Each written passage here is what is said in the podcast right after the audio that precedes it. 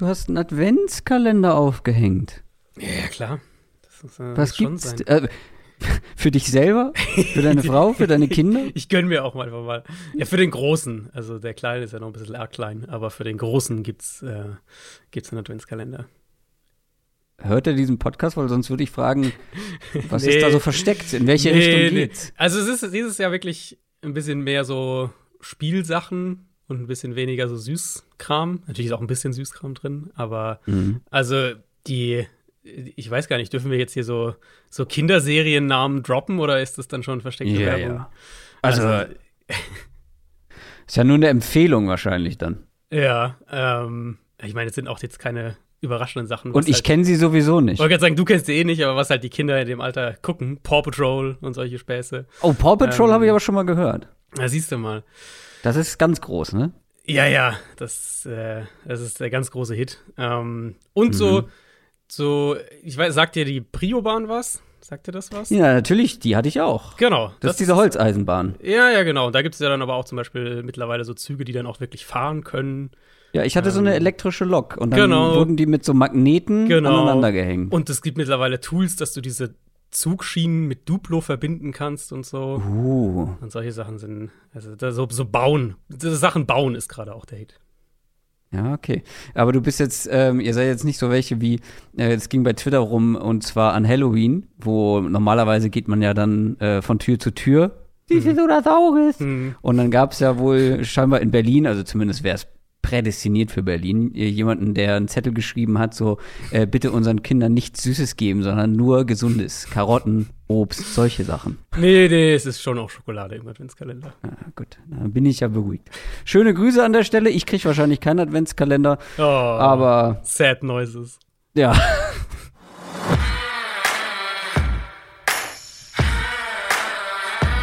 Down, Set, Talk. Der Football-Podcast mit Adrian Franke und Christoph Kröger.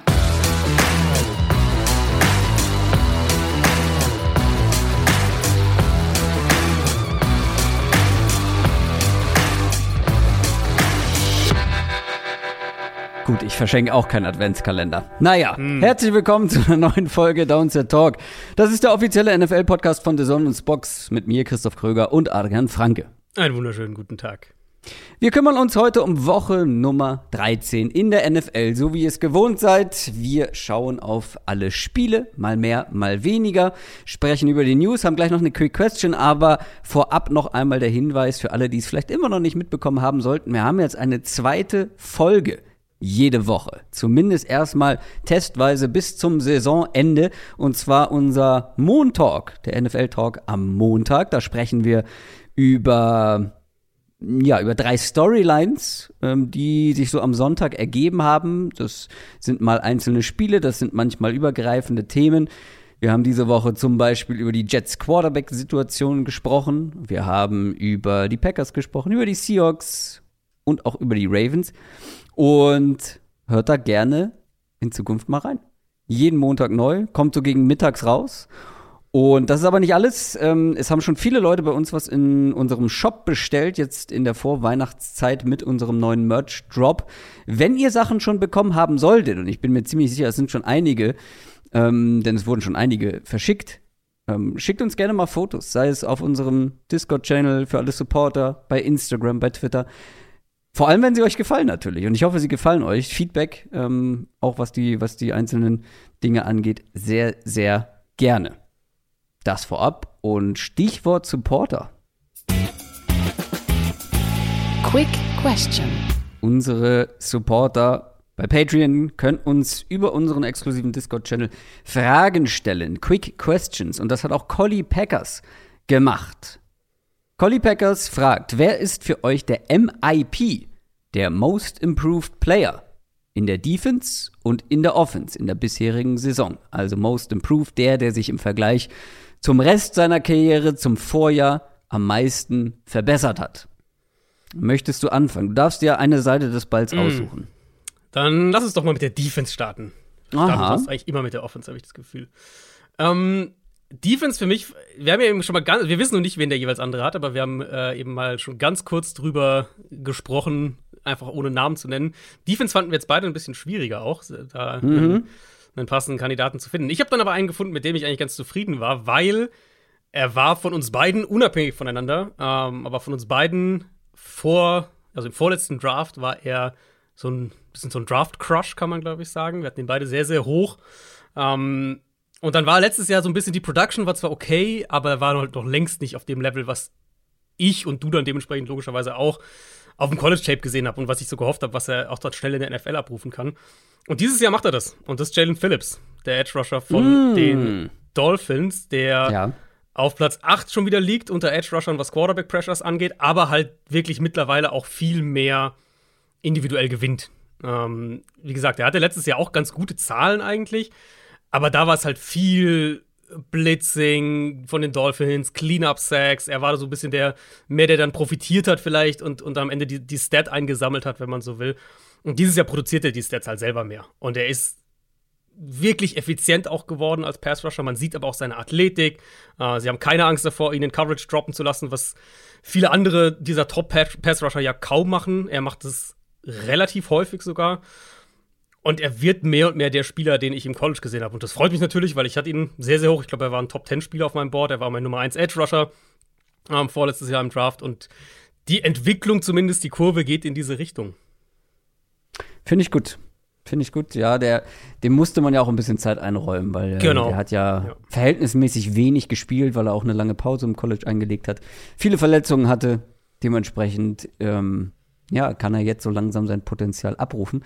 Ich habe eigentlich zwei Leute. Ich habe so ein bisschen gehofft, dass du mir einen wegnimmst. Hm weil es sind beides interessanterweise Defensive Tackles, beide 2019 gedraftet, beide in der ersten Runde und beide erleben dieses Jahr ähm, ja ein deutlich besseres als die Jahre zuvor. Aber ich finde, vor allem Quinnen Williams sticht so ein bisschen mhm. heraus. Quinnen Williams von den Jets ähm, war ja Nummer 3 Pick 2019 ja.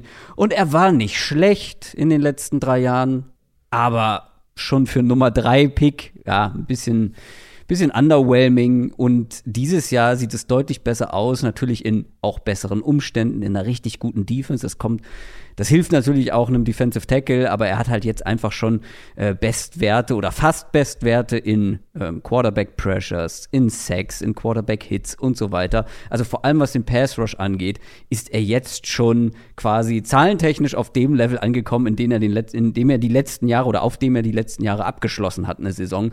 Und wir haben ja noch ein paar Wochen vor uns. Äh, und mhm. er spielt richtig gut und er ist ein wichtiger Part für diese starke Defense. Ja, ich schätze, der andere, den du meinst, ist Dexter Lawrence. Ja. Das, wäre, das wären aber auch zwei, die ich auf dem Zettel zumindest gehabt hätte. Ähm, ja, generell diese Draft-Klasse, ne? Diese Defensive Tackle-Klasse. Quinn Williams, Ed Oliver, Christian mhm. Wilkins für die Dolphins spielt auch mittlerweile echt gut. Ja, stimmt. Ähm, stimmt ja. Jeffrey Simmons war da drin und natürlich jetzt Dexter Lawrence auch. Also die Klasse sieht generell ziemlich stark aus, muss man sagen. Ja. Gehen wir zur Offense und ich kann mir schon denken, wen du nimmst, zumindest wenn du einen Quarterback nimmst. Ja, also ich finde da, also wie du gesagt hast, man kann immer jemand anderen nehmen, aber ich finde, hier ist es Geno Smith. Also, ich weiß nicht, ja sowieso so ein, wir sind ja schon bei Geno Smith, sind wir schon an dem Punkt, wo die Leute sich fragen, wer könnte der nächste Geno Smith werden. So, also es ist ja schon so ein, äh, es ist schon so, so eine Institution geworden, dass sich schon, dass schon Leute diskutieren, ey, könnte vielleicht in zwei Jahren, keine Ahnung, Daniel Jones oder Sam Darnold oder irgendwer der nächste Gino werden, der ein paar Jahre raus ist und dann auf einmal wieder zurückkommt. Mhm. Ähm, und Gino spielt ja auf einem Level, das er noch nie hatte, ehrlicherweise in der NFL. Ich, ja, absolut ungewöhnlich, diese ganze Entwicklung bei ihm. Ähm, und aber ich glaube halt nicht, ich glaube nicht fluky. Also ich glaube immer noch nicht, dass das was ist, was jetzt irgendwie auf einmal wieder runterdroppt und er spielt so wie, wie, wie Jets Gino Smith, sondern ich glaube, dass das schon auch nachhaltig ist. Und das ist, wie gesagt, außergewöhnlich und für mich ist er hier doch recht klar die Wahl. Ja, führt, glaube ich, keinen Weg dran vorbei. Ich finde, man kann noch eine Argumentation für Tour finden, mhm. der natürlich auch sehr ja. von den Umständen und einem Tyreek Hill profitiert, ja, aber trotzdem spielt er auch individuell deutlich besser. Mhm. Ich habe aber noch zwei Running Backs ähm, sind mir noch eingefallen, wo ich gerade überlege, Deshalb bist du denn derjenige, der hier vier Alternativen anbringt? Ja, das kommt, weil ich ähm, wirklich, äh, ich meine, du warst live mit dabei, wo ich mir Namen überlegt habe. Es ja. soll ja auch eine Quick Question sein, also nicht lange überlegen. Ja. Jetzt muss ich mich aber entscheiden, welchen dieser beiden Running Backs, mm. die mir eingefallen sind, nehme ich denn. Und ich entscheide mich für Ähm, einen, der schon vorher auch ganz gut war, aber ich finde dieses Jahr noch mal echt auf einem anderen Level spielt, das ist Josh Jacobs. Ja, den hatte ich auch auf dem Zettel. Also, ja. wie du gesagt hast, er war halt im Verhältnis jetzt zum Beispiel im Vergleich zu Gino war Jacobs ja schon vorher auch auf einem guten Level. Aber dieses Jahr spielt er ja wirklich, ich hab's im, am Montag haben wir ja kurz auch die Raiders angesprochen. Mhm. Ähm, er spielt halt eine All-Pro-Saison und, und das hinter einer Line, die jetzt nicht unbedingt nee. dominant ähm, er sieht auch besser aus. Also, ja, total. Hier, hier matcht Eye-Test, hier sieht man es an den Stats, dass er, dass er verbessert ist. 5,4 Yards pro Versuch. Der war, sein bester Wert über eine ganze Saison waren 4,8 und das war seine Rookie-Saison. Die hat schon die meisten Yards, die hat schon neun Touchdowns. Also dazu sieht er ultra dynamisch aus. Ähm, der spielt einfach in du hast es schon gesagt, die O-Line, aber generell die ganze Offense ist ja wirklich up and down und er ist ja. eigentlich so die einzige Konstante ähm, ja. in dieser Offense. Schon, ja. Ich glaube, was sind es jetzt hier? Ich überflieg's mal fünf Spiele mit über 100 Yards, äh, Rushing Yards.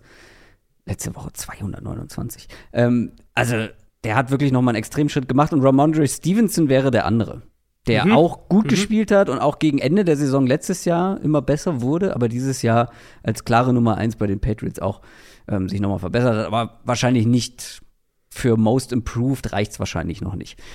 Aber ich denke, wir konnten die Frage gut beantworten, beantworten, haben sie ausführlich beantwortet und damit kommen wir dann auch schon zu den News. News aus der NFL. Fangen wir bei den Bills an. Die haben ja schon die ganze Saison über immer wieder Verletzungspech in ihrer Defense allen voran. Und jetzt hat sich auch noch Vaughn Miller verletzt. Aber ganz so schlimm wie zuerst befürchtet ist es dann doch nicht, oder? Ja, die erste Vermutung, als er sich da verletzt hat, das war ja echt so, okay, das ist wahrscheinlich Kreuzband. Also so wie das Knie auch, äh, ja, wie das Bein einfach aussah, das war so gefühlt diese, das hat man schon häufiger gesehen. Ähm, der wurde dann auch ganz schnell ja als, als out äh, deklärt. Also war auch relativ schnell so, okay, Knieverletzung raus und da waren alle schon so, oh nein. Es ist auch ein Riss, aber es ist ein Riss im Meniskus und das ist wohl deutlich gravierend, deutlich weniger gravierend als das Kreuzband. Von Miller hat selber gesagt, dass er vielleicht sogar übernächste Woche schon wieder spielen kann. Also diese Woche wird er nicht spielen, aber vielleicht äh, die Woche drauf schon wieder spielen kann, vielleicht die Woche danach so, wenn die Schwellung halt zurückgegangen ist im Knie. Ähm, ich schätze, also übernächstes Spiel schon wieder zu spielen wäre wahrscheinlich schon so der, der absolute Idealfall würde mich auch nicht wundern, wenn sie da jetzt vorsichtig sind, ihn vielleicht dann eher noch mal ein Spiel mehr raushalten. Mhm. Aber es klingt so, als wäre das grundsätzlich eine Verletzung, womit er die Saison zu Ende spielen kann. Die große Frage ist dann natürlich, inwieweit er zu 100% funktioniert, weil das wäre natürlich mega bitter, wenn sie dann in die Playoffs gehen und Von Miller bei 70% nur haben oder sowas, weil das sind ja letztlich die Spiele, für die sie ihn irgendwo auch geholt haben. Ne? Klar, für die ganze Saison ja, haben sie ihn geholt, aber das sind ja diese, wo sie sagen, da brauchen wir doch diese 5 Prozentpunkte oder sowas. Und ähm, dafür haben sie ihn ja eigentlich geholt. Ja, aber trotzdem viel Pech für die Bills und ihre Defense. Wir haben über Melvin Gordon gesprochen, dass er von den Broncos entlassen wurde. Mhm. Aber er hat schon ein neues Team gefunden und es sind relativ überraschend die Chiefs geworden. Ja, genau. Ähm, übers Waiver Wire hatte ihn ja keiner verpflichtet, also er wurde dann Free Agent die Chiefs haben sich dann mit ihm geeinigt, holen ihn jetzt erstmal fürs, äh, fürs Practice Squad. Also, ich weiß nicht, wie du das siehst. Für mich ist er in erster Linie tatsächlich eine Versicherung für Isaiah Pacheco. Also, Pacheco ist ja mittlerweile der primäre Runner ja. in der Offense. Clyde Edwards Hilaire fällt jetzt erstmal noch raus. Und Edwards Hilaire war halt als Runner auch einfach nicht so dynamisch. Wir haben ja mal kurz über Pacheco auch gesprochen. Pacheco ist ein super, ähm, ist ein absoluter Chaos-Runner teilweise aber er gibt ihnen halt eine Explosivität und eine Dynamik, die Edward Hilaire ihnen nicht gibt. Und Melvin Gordon ist jetzt auch keiner, der eine Receiving Back Rolle oder sowas besetzt, ähm, zumal sie für diese Rolle ja auch noch Jarek McKinnon haben. Für mich ist er wirklich eine Absicherung, falls mit Pacheco ja. irgendwas wäre. Ja, und äh, Edward Hilaire ist auch verletzt. Genau, Edward Hilaire ist äh, noch, ich glaube, drei Wochen auf jeden Fall raus. Ja, genau. Dafür haben sie ihn geholt und wer weiß, ob er die Saison überhaupt bei den Chiefs beendet. Also genau, wäre ich mir nicht mal ja, sicher. Ja. Das ist jetzt erstmal so die, das ist der, der doppelte Boden fürs Run-Game bei den Chiefs. Stichwort Verletzungen, da gab es diese Woche einige, auch einige namhafte. Führ uns mal, führ uns mal durch, äh, durch die Liste, die wir hier vorliegen haben. Ja, wirklich einige namhafte, auch teilweise Verletzungen, die halt das Playoff-Rennen ähm, beeinflussen könnten. Also, wir fangen mal an bei den Eagles. Die Eagles haben Chauncey Gardner Johnson verloren mit einer Nierenverletzung, Nierenriss, glaube ich sogar. Muss wohl nicht operiert werden, aber die, die Berichte waren noch klar auf unbestimmte Zeit raus. Also es gibt jetzt noch gar keinen Timetable in dem Sinne. Berichte gehen so in die Richtung, dass er eine Chance hat, zum Ende der Regular Season oder Start der Playoffs zurück zu sein. Aber das ist noch ziemlich offen. Um, ähm, und das ist natürlich ein ziemlicher Verlust für die Eagles Defense. Und, und das nicht nur, weil, ich weiß nicht, das haben vielleicht viele gar nicht so auf dem Zettel, aber Chauncey Gardner Johnson führt die Liga Interceptions, in Interceptions an. Der hat schon sechs Interceptions dieses Jahr. Um, ähm, und der ist halt wirklich ein, einer der Schlüsselspieler in dieser Secondary sehr schnell geworden. Das tut also auf jeden Fall ähm, auch jetzt mit Blick natürlich aufs Playoff-Rennen weh. Ähm, bei den Rams ist es mit Playoffs jetzt nicht mehr so wahnsinnig viel, aber da ist wirklich eher die Frage, ähm, wie lassen die die Saison ausklingen? Allen Robinson hat eine Fußverletzung, die ihm wohl über die letzten Wochen schon Probleme bereitet hat und dann wurde jetzt ein Ermüdungsbruch im Fuß festgestellt, muss auch operiert werden und wird den Rest der Saison verpassen. Dazu hat sich Aaron Donald am Knöchel verletzt. McVay hat noch offen gelassen, ob er diese Woche spielt und da gibt es auch so ein paar Gerüchte, die es ja auch bei Stafford gibt, ähm, dass sie ihn vielleicht gar nicht mehr spielen lassen dieses Jahr, je nachdem, mhm. äh, ja, was so die Prognose medizinisch gesehen ist und wie sie dann auch stehen. Ähm, genau, wenn wir nochmal zu den Playoff-Teams gucken, die Bucks mit Tristan Wirfs haben einen prominenten Ausfall. Tristan Wirfs nur drei bis vier Wochen, muss man fast sagen. Das sah im ersten Moment schlimmer aus mhm. als er da vom Platz gefahren wurde, nachdem da der eine oder andere hat es vielleicht gesehen, ein Gegenspieler ja wirklich voll auf seinem Standbein gelandet ist. Ja. Ähm, Knöchelverletzungen, viel mehr wissen wir noch nicht, aber wenn die Timeline stimmt, dann wäre er ja für den Saison Schlussspurt und dann potenziell auch die Playoffs, falls die Bucks das schaffen, wäre er wieder da. Ähm, das gilt nicht für Elijah Mitchell, Running Back von den 49ers, der, der mal wieder, ja, ja, muss man leider jetzt sagen, mal wieder raus ist, Knieverletzung, sechs bis acht Wochen. Also das könnte sich auch theoretisch bis tief in die Playoffs erstrecken, ähm, die Verletzung. Und zusätzlich alarmierend, Shanahan hat gesagt, dass McCaffrey eine Knieirritation hat. Also das ist vielleicht auch was, wo sie die Workload noch ein bisschen managen müssen. Also da ja, könnte sein, dass wir, dass wir eher so beim, beim Nummer 4, 3-4-Back dann bei den Niners wieder ankommen. Mason. Mason genau. for the win für euer ja, Fantasy-Team. Das, genau, das wäre dann so der nächste in der, in der Hackordnung, der durchaus wahrscheinlich einiges an, an Carries bekommen wird. Und dann haben wir noch zwei von Teams, die mit den Playoffs nichts zu tun haben werden. Einmal bei den Bears, Daniel Mooney, der Nummer 1 Receiver von Chicago, hat sich am Knöchel verletzt. Matt Eberfluss hat Anfang der Woche gesagt, dass der nicht mehr spielen wird dieses Jahr, dass er vielleicht auch operiert werden muss.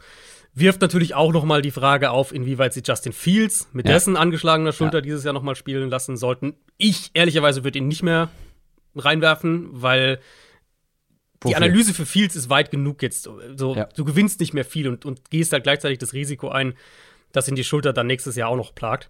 Mhm. Um, und dann zum Abschluss noch die Cardinals. Cardinals, DJ Humphreys, ihren Left Tackle. Auch da hat Kingsbury Anfang der Woche bestätigt, dass der dieses Jahr nicht mehr spielen wird. Und die O-Line für Arizona ist ja jetzt eh schon so ein, so ein Thema die letzten Wochen gewesen. Humphreys hat jetzt die letzten Spiele ja auch schon verpasst mit, einer Rücken, mit, seiner, mit seiner Rückenverletzung oder Rückenproblem.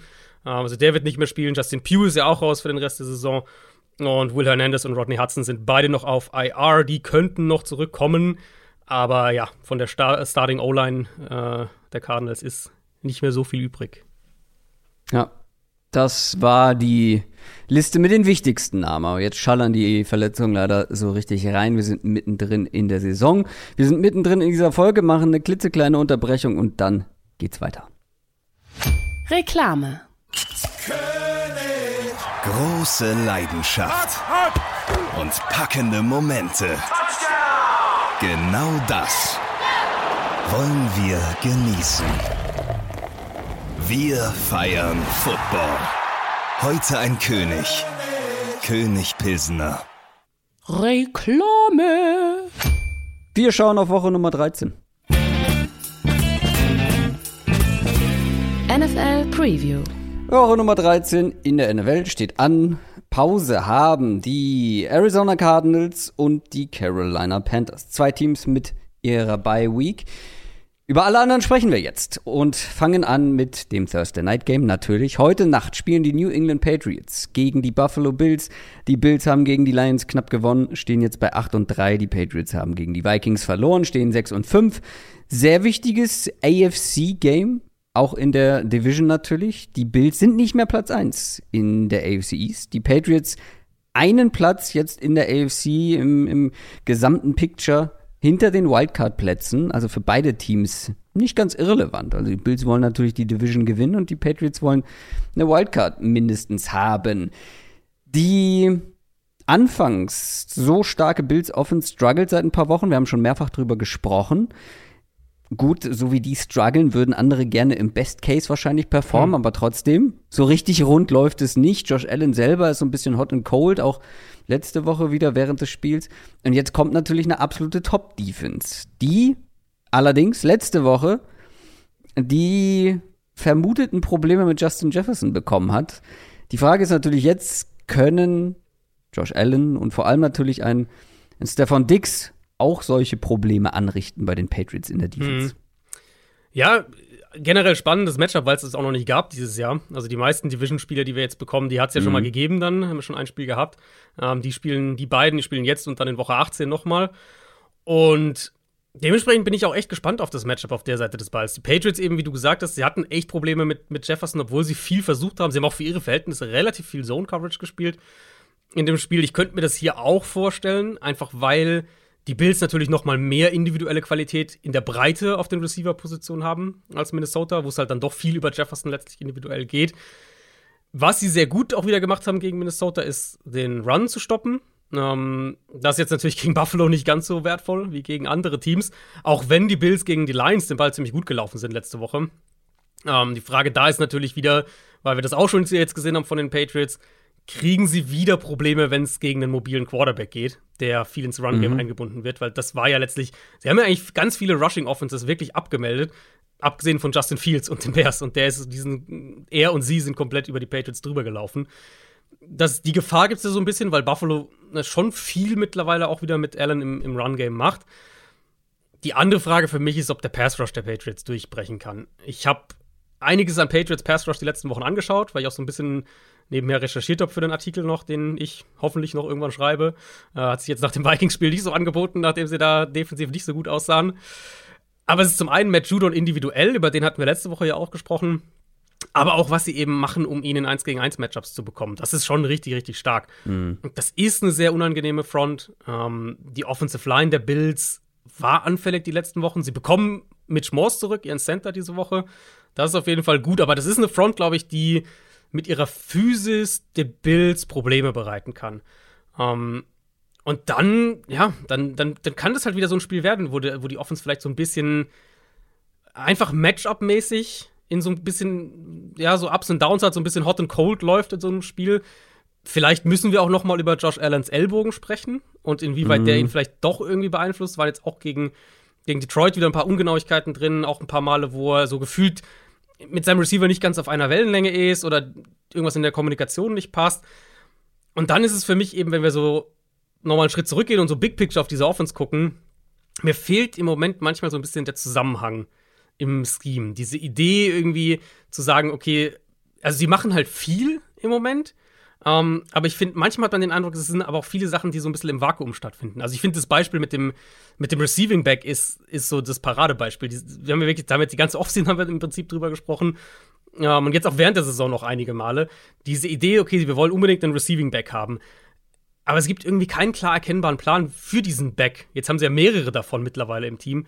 Und ähm, irgendwie hat man das Gefühl, es, es, gelingt ihnen aber nicht so richtig, den dann wirklich auch als Matchup-Waffe konsequent einzusetzen.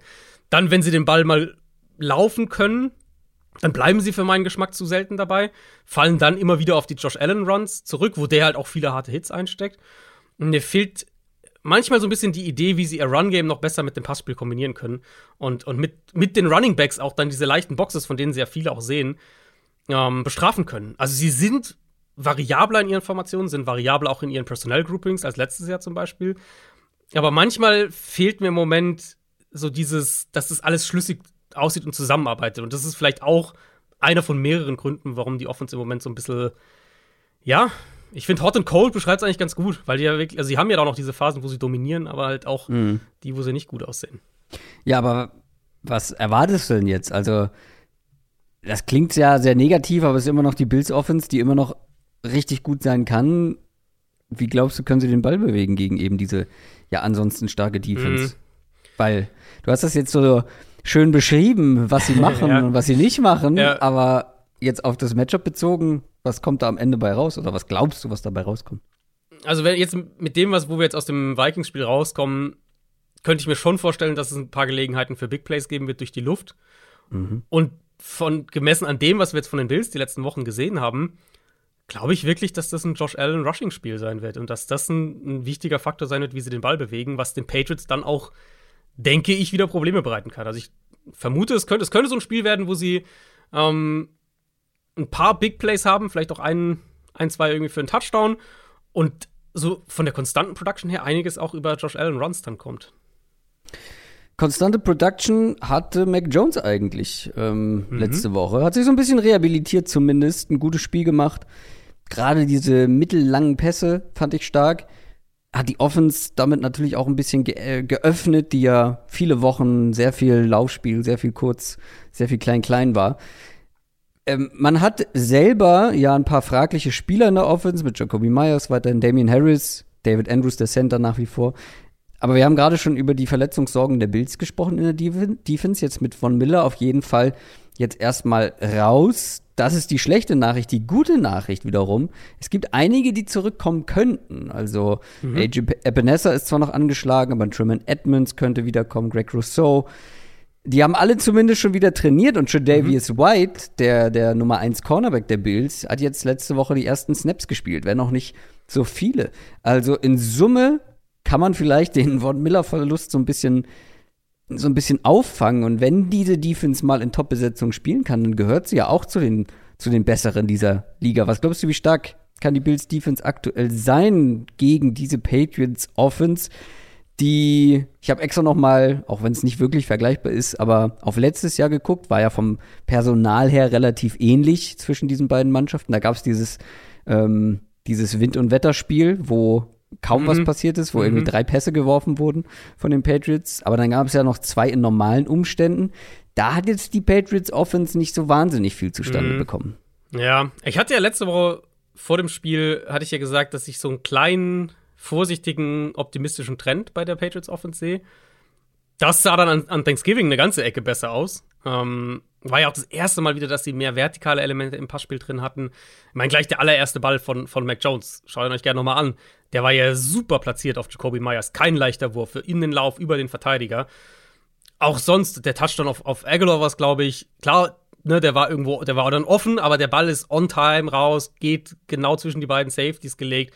Ähm, der tiefe Pass auf, auf Devante Parker, den er hatte, der beinahe vermeintliche, dann nicht gegebene Touchdown von Hunter Henry. Der Ball ist ja auch da von Mac Jones. Ähm, es ist ein schwieriger Pass. Also, Mac Jones war insgesamt gut in dem Spiel einfach. Äh, war effizient, der war auch aggressiver als die letzten drei Wochen. Er hat in meinen Augen mehr, mehr schwierige Bälle angebracht als in den drei Spielen zusammengenommen davor. Auch wenn es am Ende nicht ganz gereicht hat. Aber das Problem eben, wie du sagst, ist halt, dass die Matchup, dass die Defense einfach kein, kein gutes Matchup für die Patriots Offense in meinen Augen ist. Und das fängt an damit, dass sie den Run, denke ich, gut stoppen können. Ja, kein Von Miller, aber ich erwarte auch Rousseau zurück, Edmonds zurück. Ähm, Ed Oliver hat ein Monsterspiel gegen Detroit, mm. sowohl gegen den Run, der hat ja auch den, den, den Safety äh, ja. verursacht, also der hatte wirklich ein unfassbares Spiel. Und jetzt ist die Patriots O-Line nicht schlecht, aber ich glaube, dass das ein Matchup für sie ist, wo sie echt ins Schwimmen kommen, gerade auch in, im Run-Blocking. Und dann ist es halt immer noch eine Offense, ja, positiver Trend und so. Ich habe es letzte Woche gesagt, ich sage es diese Woche auch.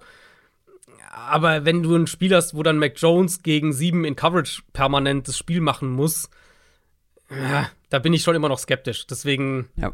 ich denke, dass die auch ohne Von Miller die Mittel haben, um die Patriots Offense vor, ähm, vor größere Probleme zu stellen.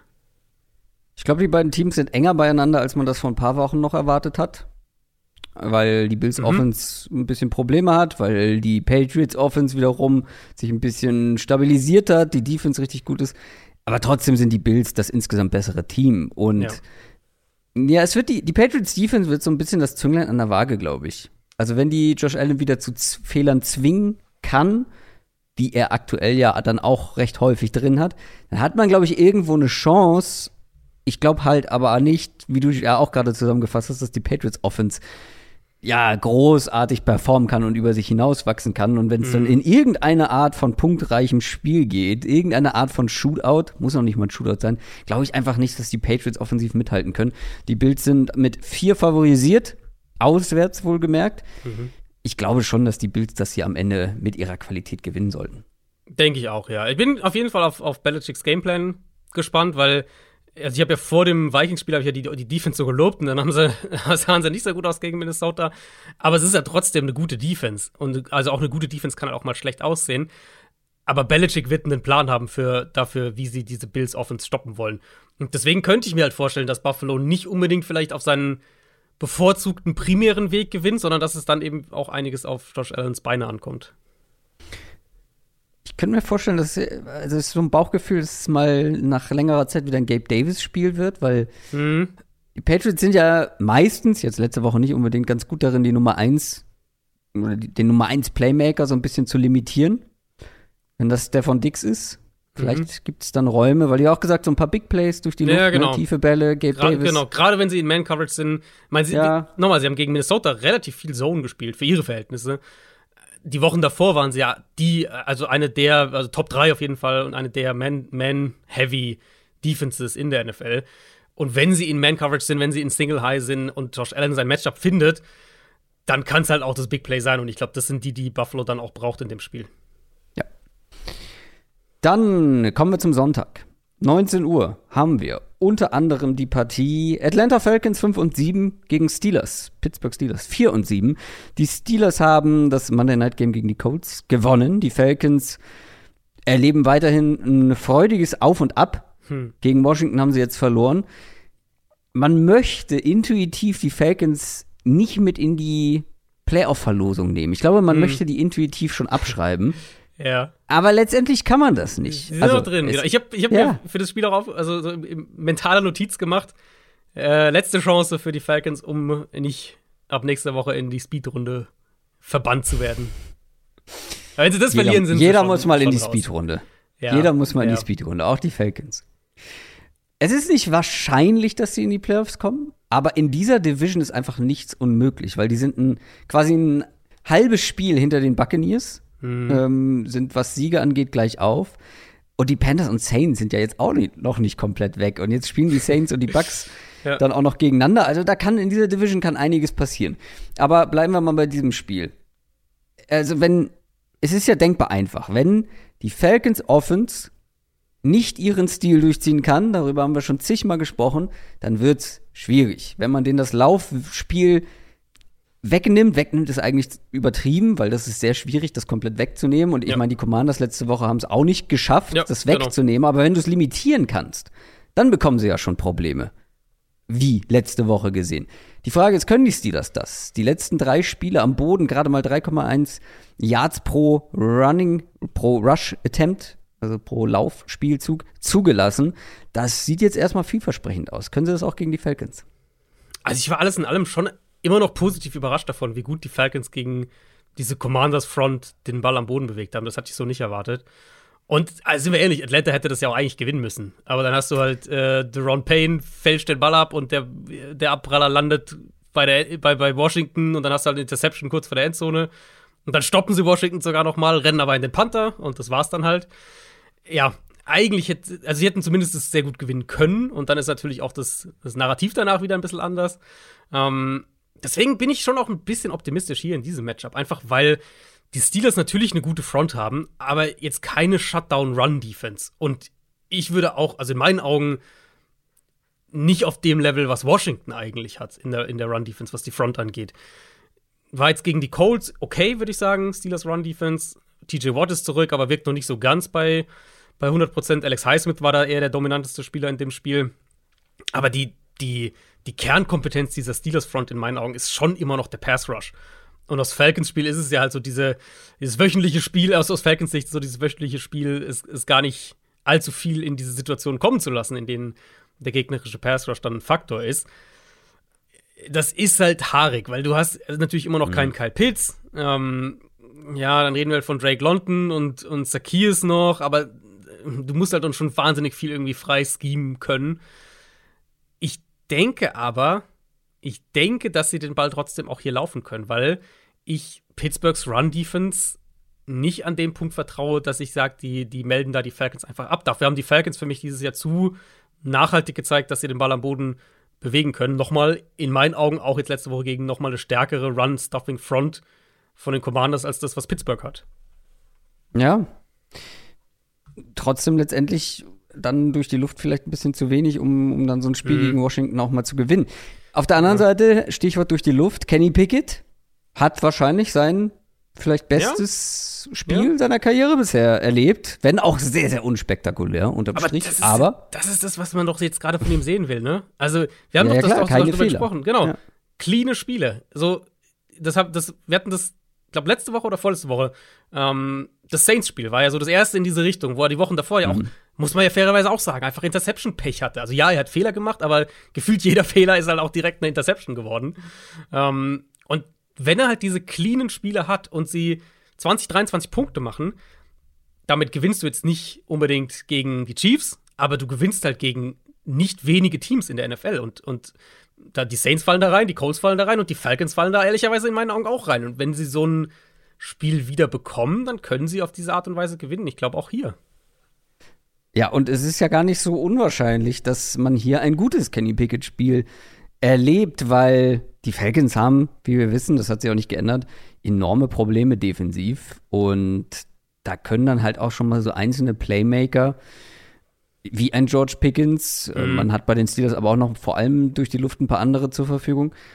Dann kann auch hier so ein gutes, fehlerarmes Spiel oder vielleicht sogar fehlerfreies Spiel am Ende schon genug sein. Ja, genau das denke ich. Also, die Falcons haben halt mit AJ Terrell natürlich einen Corner, der auch einen Steelers Receiver mal wegnehmen kann. Da hat er auch ein richtig gutes Spiel letzte Woche äh, gegen, gegen Washington, wo er auch Plays gemacht hat, auch Plays am Ball gemacht hat. Aber der Pass Rush ist halt nicht viel von Atlanta. Pickett sollte eigentlich Zeit haben und Pittsburgh läuft den Ball jetzt echt schon seit ein paar Wochen besser. Ähm, und gegen eine der schlechtesten Run-Defenses in der NFL kann das natürlich auch ein Faktor sein. Und das spielt ja alles dann so mit in dieses rein ja, was Pickett macht, ist weitestgehend nicht spektakulär, aber wenn er den Ball gut verteilt, wenn er Pickens ein, zwei Chancen auf Big Plays gibt, Johnson ein, zwei Chancen auf Big Plays gibt und die Turnover runterhält, das kann eine Formel für Pittsburgh sein. Und ich glaube halt auch hier, weil ich denke, sie können den Ball wieder laufen gegen diese Falcons Front. Und wenn sie dann defensiv halt diese ein, zwei Stops mehr hinkriegen, dann ist es halt ein 2017, aber es ist halt ein Sieg am Ende. Ja, da sprichst du einen guten Punkt an. Ich finde es unglaublich schwierig zu antizipieren, in welche Richtung dieses Spiel gehen könnte. Also es ist grundsätzlich in der NFL nahezu unmöglich bei den meisten Spielen, aber mhm. weil das hier so auf Augenhöhe ist. Ähm, die Steelers sind mit einem Punkt bei den Buchmachern auswärts favorisiert. Finde ich beachtlich, weil ich finde, wenn man so jetzt nicht nur die letzte Woche nimmt, sondern so den, den Gesamteindruck aus der ganzen Saison, mhm. dann sind die Falcons eigentlich das Team, was deutlich häufiger, deutlich mehr beeindrucken konnte. Die haben auch schon ganz andere mhm. Teams geschlagen. Ja, sie haben unterm Strich nur einen Sieg mehr als die Steelers. Und ich kann mir halt auch, äh, das haben wir in den letzten Wochen häufig, aber Küchenpsychologie, ähm, ich kann mir halt auch vorstellen, dass da der Kopf nicht ganz unentscheidend ist. Weil die Falcons sind noch absolut mittendrin im Playoff-Rennen. Hm. Die Steelers halt nicht wirklich, auch wenn nur ein Sieg dazwischen liegt. Aber es ist irgendwie gerade halt mit dieser also ist natürlich eine, eine andere Conference, da sind die Vorzeichen ein bisschen anders, aber gerade weil die Falcons in ihrer Division noch alle Karten in der Hand haben, die können quasi durch eigene Kraft, können sie ja noch den Division-Sieg ähm, holen. Oder? Sie spielen noch mal gegen die Bucks, glaube ich, ne? Ich glaube schon. Äh, boah, gute Frage. Ich glaube ja. Also, bin mir nicht sicher. Lirum Larum, es ist ja, so eng. Es ist noch eng, ja, genau. Es ist so eng, dass, dass wenn sie eine Reihe von Siegen noch haben, und dafür müssen sie halt solche Spiele gewinnen. Das ist einer der machbaren Gegner. Dann noch mit Heimvorteil. Ich bin, ich bin eher bei den Falcons. Ich glaube, dass die eher in der Lage sind, das Spiel zu gewinnen.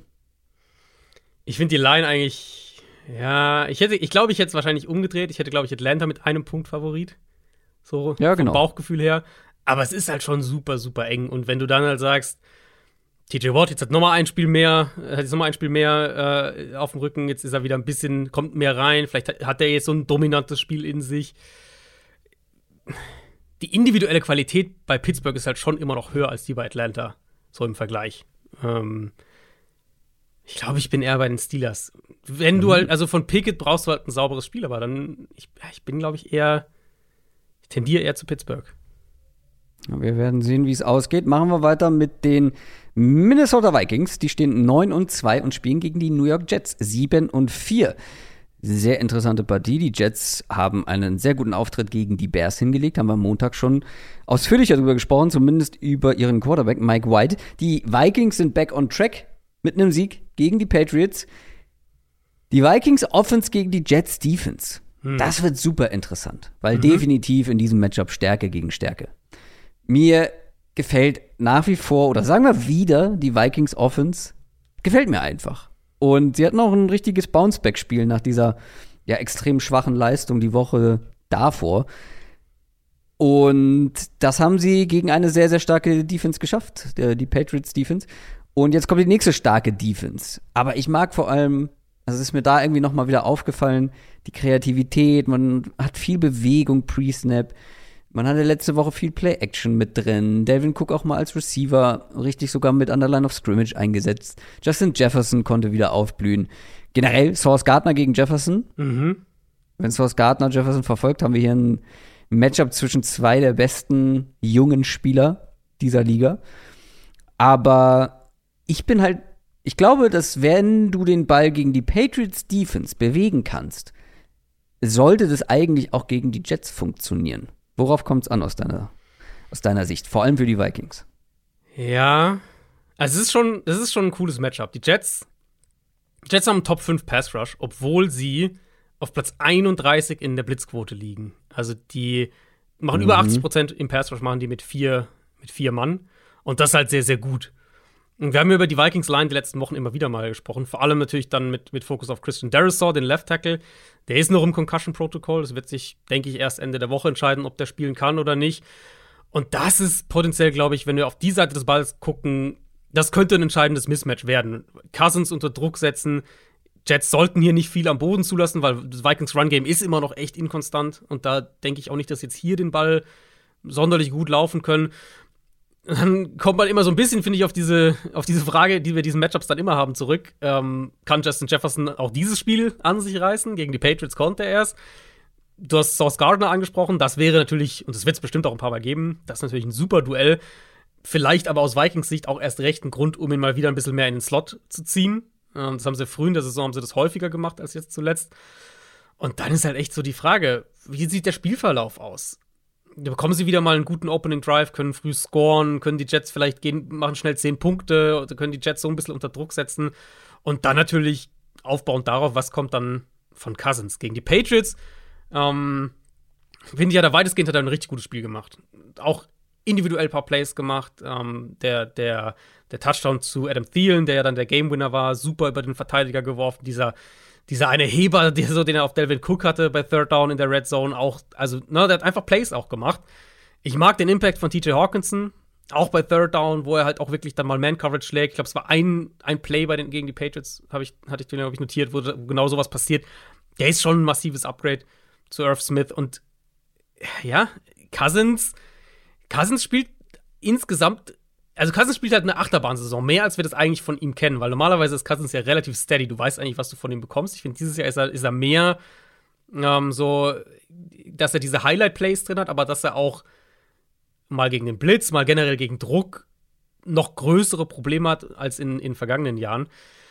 Und die Jets Defense kann halt echt mit vier Mann Druck machen. Und ich, ich frage mich ein bisschen, ob diese Defense nicht sogar das schlechtere Matchup ist als äh, für mhm. die Vikings Offense als die Patriots Defense jetzt. Ähm, weil, die, weil die Jets halt natürlich in Anführungszeichen viel, viel Zone Coverage spielen. Viel, also ne, die, die, die haben ja eine ganz andere Strategie als die Patriots ja. insgesamt. Und die Qualität, gerade auch in der Interior Defensive Line ähm, bei den Jets, ist halt schon echt hoch. Und das könnte für Minnesota ein echtes Problem werden. Auf der anderen Seite gibt es vielleicht auch ein Problem und das heißt Mike White. Mike White, wir haben am Montag sehr ausführlich über ihn gesprochen, hat das gezeigt, was er letzte Saison schon in seinen paar Einsätzen gezeigt hat, nämlich mhm. gutes Game Management, Umsetzen der Offense, Ball verteilen. All das, woran es bei Zach Wilson bisher in seiner NFL-Karriere gehapert hat. Nach Expected Points Added per Drive war das die beste Jets Offense Performance seit 2020. Hm. Aber es war halt auch nur die Bears Defense eine schwache Defense. das Ding ist, dieses Hoch der Vikings Defense ist jetzt auch schon seit ein, zwei Wochen vorbei. Letzte Woche auch gar keinen Druck auf Mac Jones bekommen, Löcher in der Secondary gehabt teilweise. Die Pass Defense ist nach DVOA auf Platz 27 angekommen. Ähm, also natürlich kann man jetzt nicht Woche für Woche davon ausgehen, dass Mike White so spielt. Vor allem nicht, wenn es nicht gegen die Bears Defense geht. Es wird hier schwerer gegen die Vikings.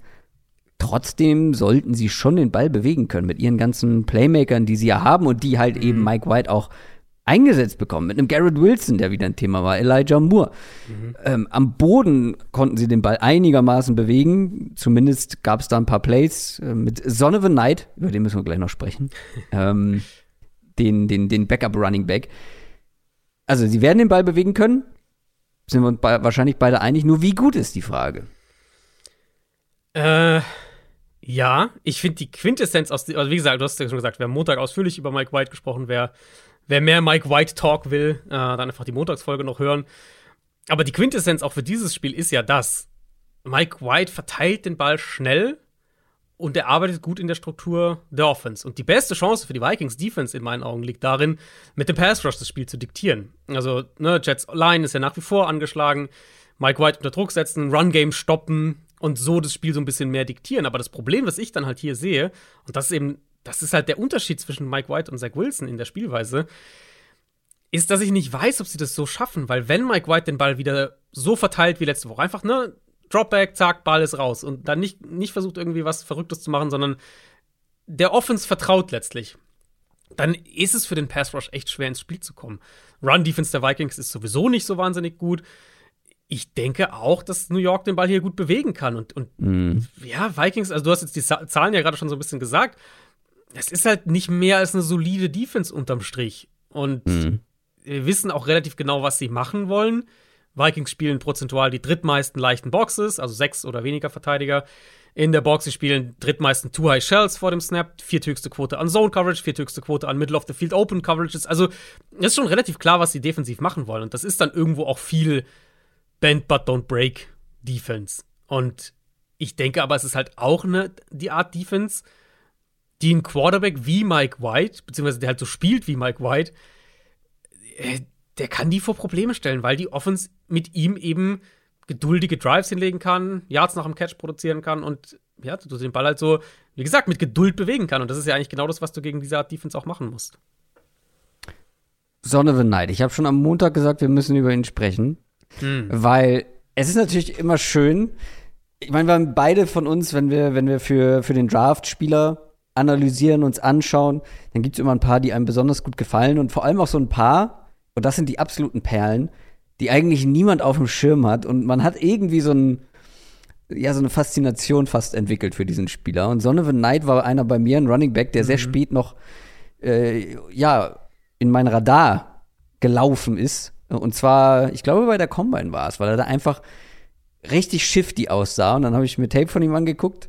Und er ist dann am Ende mein Running Back 11 geworden. Hat es nicht in die Top 10 geschafft, lag daran, dass er katastrophale athletische Werte abgeliefert mhm. hat. Und auch nicht wirklich der Top-Athlet ist, also auch nicht im Eye-Test, ähm, beim, ja, im Tape oder auf dem Tape. Aber der war trotzdem halt sehr, sehr spannend. Und der hat jetzt seine ersten ähm, Snaps gesehen bei den Jets, weil Brees Hall ist ja raus. Äh, Michael Carter war dann angeschlagen, hat er immer mehr bekommen. Mhm. Und er hatte dann über 100 Scrimmage Yards. Die meisten Scrimmage Yards von einem Jets-Spieler seit, ich weiß gar nicht, seit immer? Seit Ewigkeiten auf jeden Fall. Ähm, und der ist einfach super spannend. Gerade jetzt für diese Woche. Auch Stichwort Fantasy Football, falls ihr noch einen Running Back braucht. Michael Carter ist angeschlagen. Vielleicht ist Son of a Night der Starting Running Back der Jets diese Woche. Und ja, gegen die Vikings, ähm, du hast gesagt, durchschnittliche Defense, gegen den Lauf wahrscheinlich besser als gegen den Pass, aber trotzdem, er war ein mega spannender Spieler, weil er ist shifty, er ist beweglich, gute Balance, hat Potenzial als Receiver. Das war jetzt nicht, ich habe mir jeden Touch noch mal angeguckt von ihm, weil es ist ein bisschen an mir vorbeigegangen ja. am, am, Sonntag dann während des Spiels, dass Son of a Night plötzlich ein Thema ist. War jetzt nicht so, also er hat nicht viel auf eigene Faust gemacht, okay, aber trotzdem einer, den ich beobachten wäre. Vor allem würde ich es ihm gönnen, weil er war undrafted Free Agent, ne? Und jetzt dann plötzlich vielleicht eine Starting-Rolle in der NFL. Spannend. Ja, sie hatten ja, äh, sie hatten ja auch ähm, äh, James Robinson war ja Mm. So ein bisschen mm. überraschend inactive. Meines Wissens nach Stimmt, genau. gesund, genau. also healthy, healthy inactive. Habe ich gerade fast vergessen, ja. Äh, was ja auch dafür spricht halt, dass, dass Son of the Night den so ein bisschen intern über, über, überholt hat. Für den, also für Robinson hatten sie eigentlich getradet. Also das war ja jemand, der offensichtlich nach der Brees Hall-Verletzung, ähm, den, wo sie offensichtlich gesehen haben, okay, das ist vielleicht einer, der unser Run-Game jetzt tragen kann. Spricht dann nicht für ihn, aber spricht irgendwo schon natürlich auch für Son of the Night, dass der denn da offensichtlich äh, intern überholt ja. hat. Michael Carter scheint wohl nicht so schlimm zu sein, aber ich ja. denke jetzt nicht, dass er bei 100% ist. Und Michael Carter ist ja auch kein Back, den die Jets bisher als, als Fulltime Workhorse-Back offensichtlich sehen. Ja. Nee, äh, sonst hätten sie nicht schon zig andere Running Backs genau. verpflichtet seitdem. Genau. Seitdem sie ihn haben. Die Vikings sind mit drei Punkten vorne bei den Buchmachern und bei dir klang es jetzt so, dass du optimistisch bist, was die Jets angeht. Mich würde es aber trotzdem schon arg überraschen, wenn die Jets dann unterm Strich gewinnen. Also die Jets mit Mike White natürlich irgendwo auch eine kleine Wundertüte nach wie vor. Mhm. Ich glaube, dass es aber schon ein schwierigeres Matchup wird ja. für ihn. Ja. Die Vikings Offense, ja, vielleicht schaffen es die Jets, äh, Druck auf Kirk Cousins zu bekommen, die Offense zu limitieren. Aber sie sind insgesamt das bessere Team. Ich denke, es wird das was wir jetzt schon so oft hatten, so das typische enge Vikings-Spiel. Mhm. Ähm, ich denke auch, dass sie es gewinnen am Ende. Aber ich werde auf jeden Fall, das, das ist so ein Spiel, was ich wahrscheinlich am Montag recht früh dann mehr anmachen werde und gucken, wie, haben die, wie sind die Vikings offensiv mit dieser Defense umgegangen. Und wo haben sie Plays machen können. Ich tendiere aber auch schon zu Minnesota. Es gibt, das muss man vielleicht noch sagen, es gibt ja diese Woche erste Clinching-Szenarien. Ähm, Oh. Das werden wir dann in den nächsten Wochen wieder an die Anfang der Preview natürlich schieben, so wie wir das letztes Jahr auch gemacht haben. Diese Woche ist es noch relativ überschaubar, aber die Vikings gehören dazu. Nämlich, wenn Minnesota gewinnt und die Lions verlieren, beziehungsweise die Lions nicht gewinnen, dann haben die Vikings in Woche 13 schon die NFC North gewonnen. Also die Vikings können diese Woche die Division gewinnen. Ähm, mm. Gibt noch eins, glaube ich, das betrifft die Eagles, genau. Also das ist diese Woche noch ein bisschen überschaubar, aber die Vikings könnten tatsächlich die Division schon gewinnen. Werden sie wahrscheinlich so oder so. Es ist richtig, ja. Nur die Frage, wann. Gehst du auch mit den Vikings? Ja.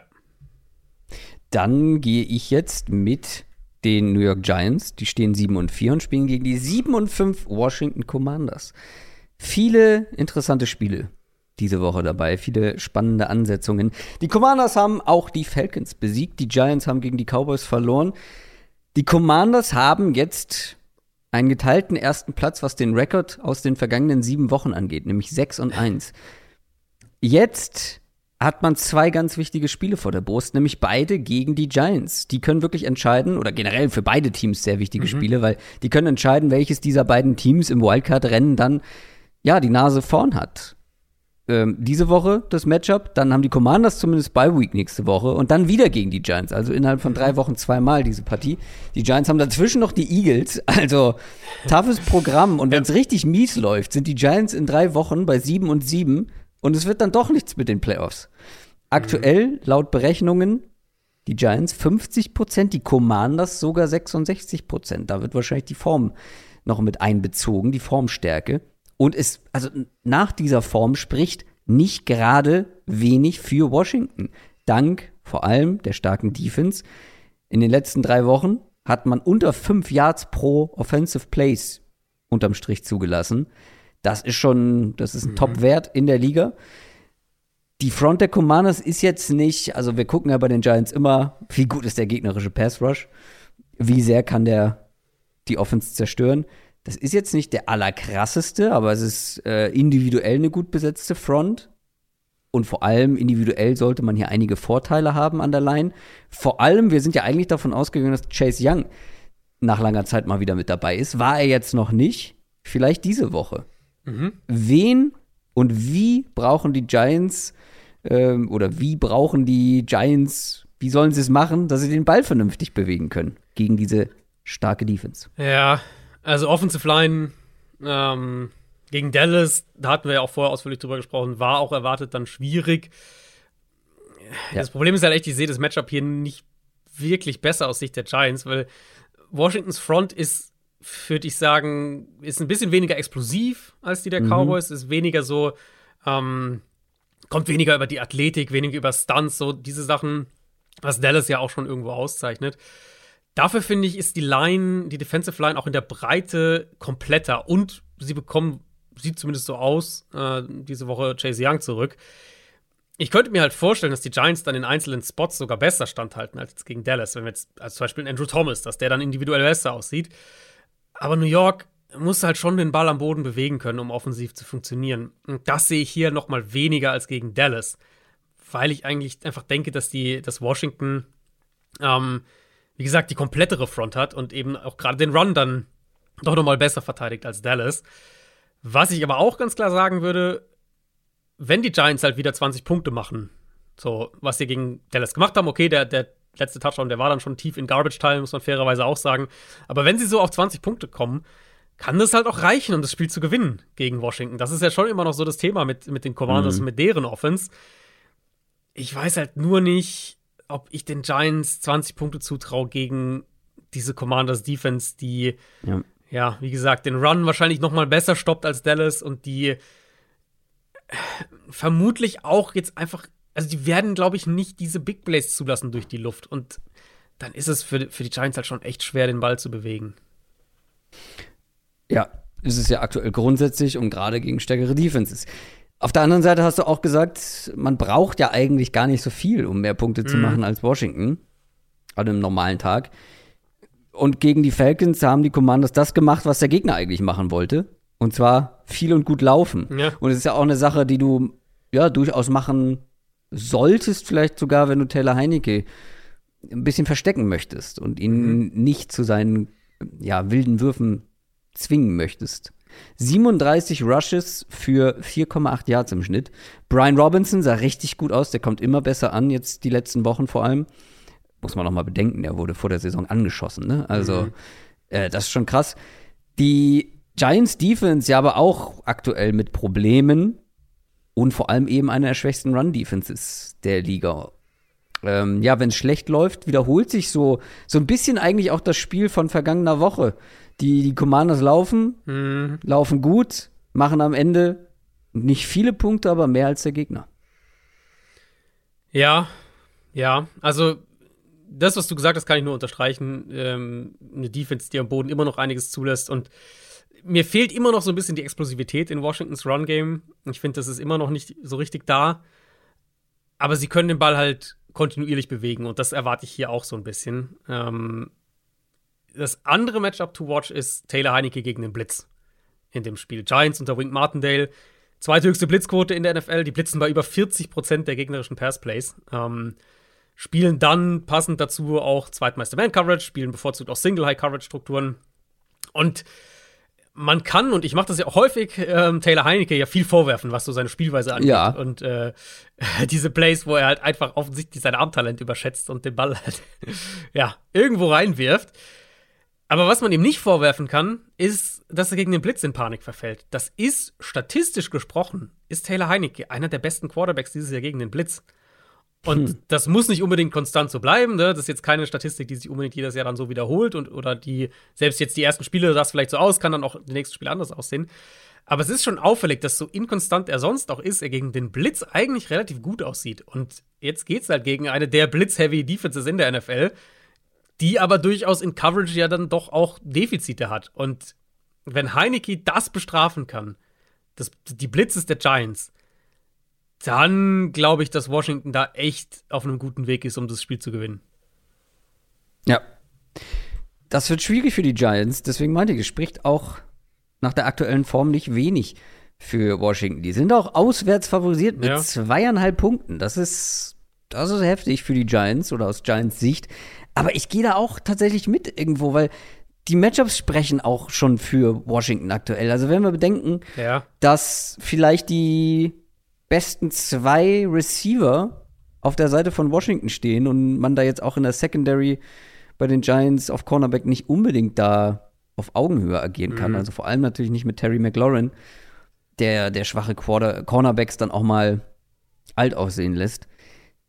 Also natürlich auf dem Papier irgendwie ein Matchup auf Augenhöhe, aber es wäre ja. schon eine Überraschung, wenn die Giants das, wenn sie hier den Turnaround schaffen oder generell, dass sie mhm. jetzt noch mal, also das, wie gesagt, das werden drei sehr wichtige Wochen. Die zwei Spiele gegen Washington, die man eigentlich gewinnen müsste. Und dann dazwischen natürlich gegen die Eagles wird es nochmal deutlich schwerer. Ja, ja, also du hast ja den Trend für Washington schon angesprochen, 6, 6 und 1, die letzten sieben Spiele. Giants haben jetzt drei der letzten vier verloren und der einzige Sieg mm. in der Zeit war gegen Houston, die mm. ehrlicherweise kein kompetitives Team sind im Moment. Äh, aber ja, ja, ja, ich kann es, ich würde gerne mehr jetzt noch was Positives über die Giants sagen, aber ich finde es halt, es ist halt, die Giants bewegen sich halt die ganze Saison, glaube ich, schon am absoluten Maximum von dem, was möglich ist mit. Es ist ja das, worüber wir gesprochen haben. Genau. Ne? Irgendwann ja. holt dich dieser, dieser, dieses Overperformen holt dich dann irgendwann ein. Mhm. Das äh, ist natürlich dann so krachend erstmal erstmal zu Ende geht. Hat natürlich auch mit Verletzungen zu tun. Ne? Wir haben über die Wide Receiver Situation ja. gesprochen, wo dann einer mal gut performt und sich dann verletzt. Ja. Aber trotzdem, dass sie das Niveau nicht halten können, war ja eigentlich allen klar, hoffe ich. Ja, genau.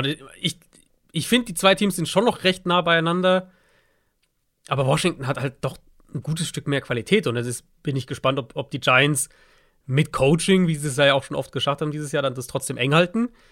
Aber ich sehe Washington hier auch als Favorit. Also ich finde das gerechtfertigt, dass die hier auch bei den Buchmachern Favorit sind. Stichwort Eagles.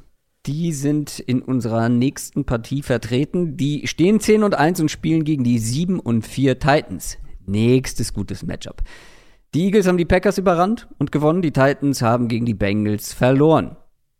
Eagles, historische Run-Performance, die sie da abgeliefert haben, vergangene Woche ich bin sehr gespannt, was wir hier für ein Spiel erleben. Mhm. Denn beides sind Teams, die, wenn man sie laufen lässt, dann laufen sie.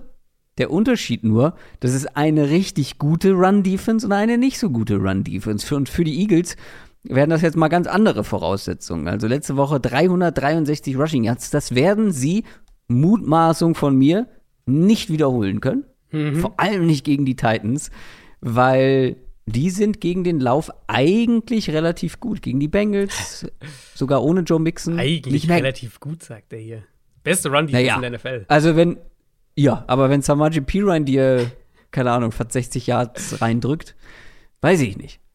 Aber ja, grundsätzlich, normalerweise eine, wenn nicht die beste Run-Defense.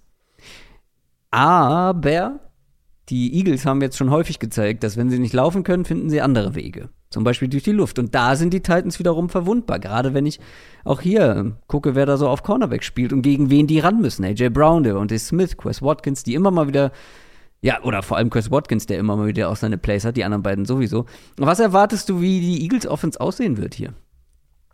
Ähm, also das Matchup hier ist, ist finde ich, ein Traum für jeden, der sich jetzt intensiver mit der Eagles Offense beschäftigt und sich halt so ein bisschen fragt, wie wie gut sind sie denn, wenn sie wirklich nur über einen Plan B oder nur über einen Plan C kommen und, und gewinnen müssen und den auch konstant umsetzen müssen?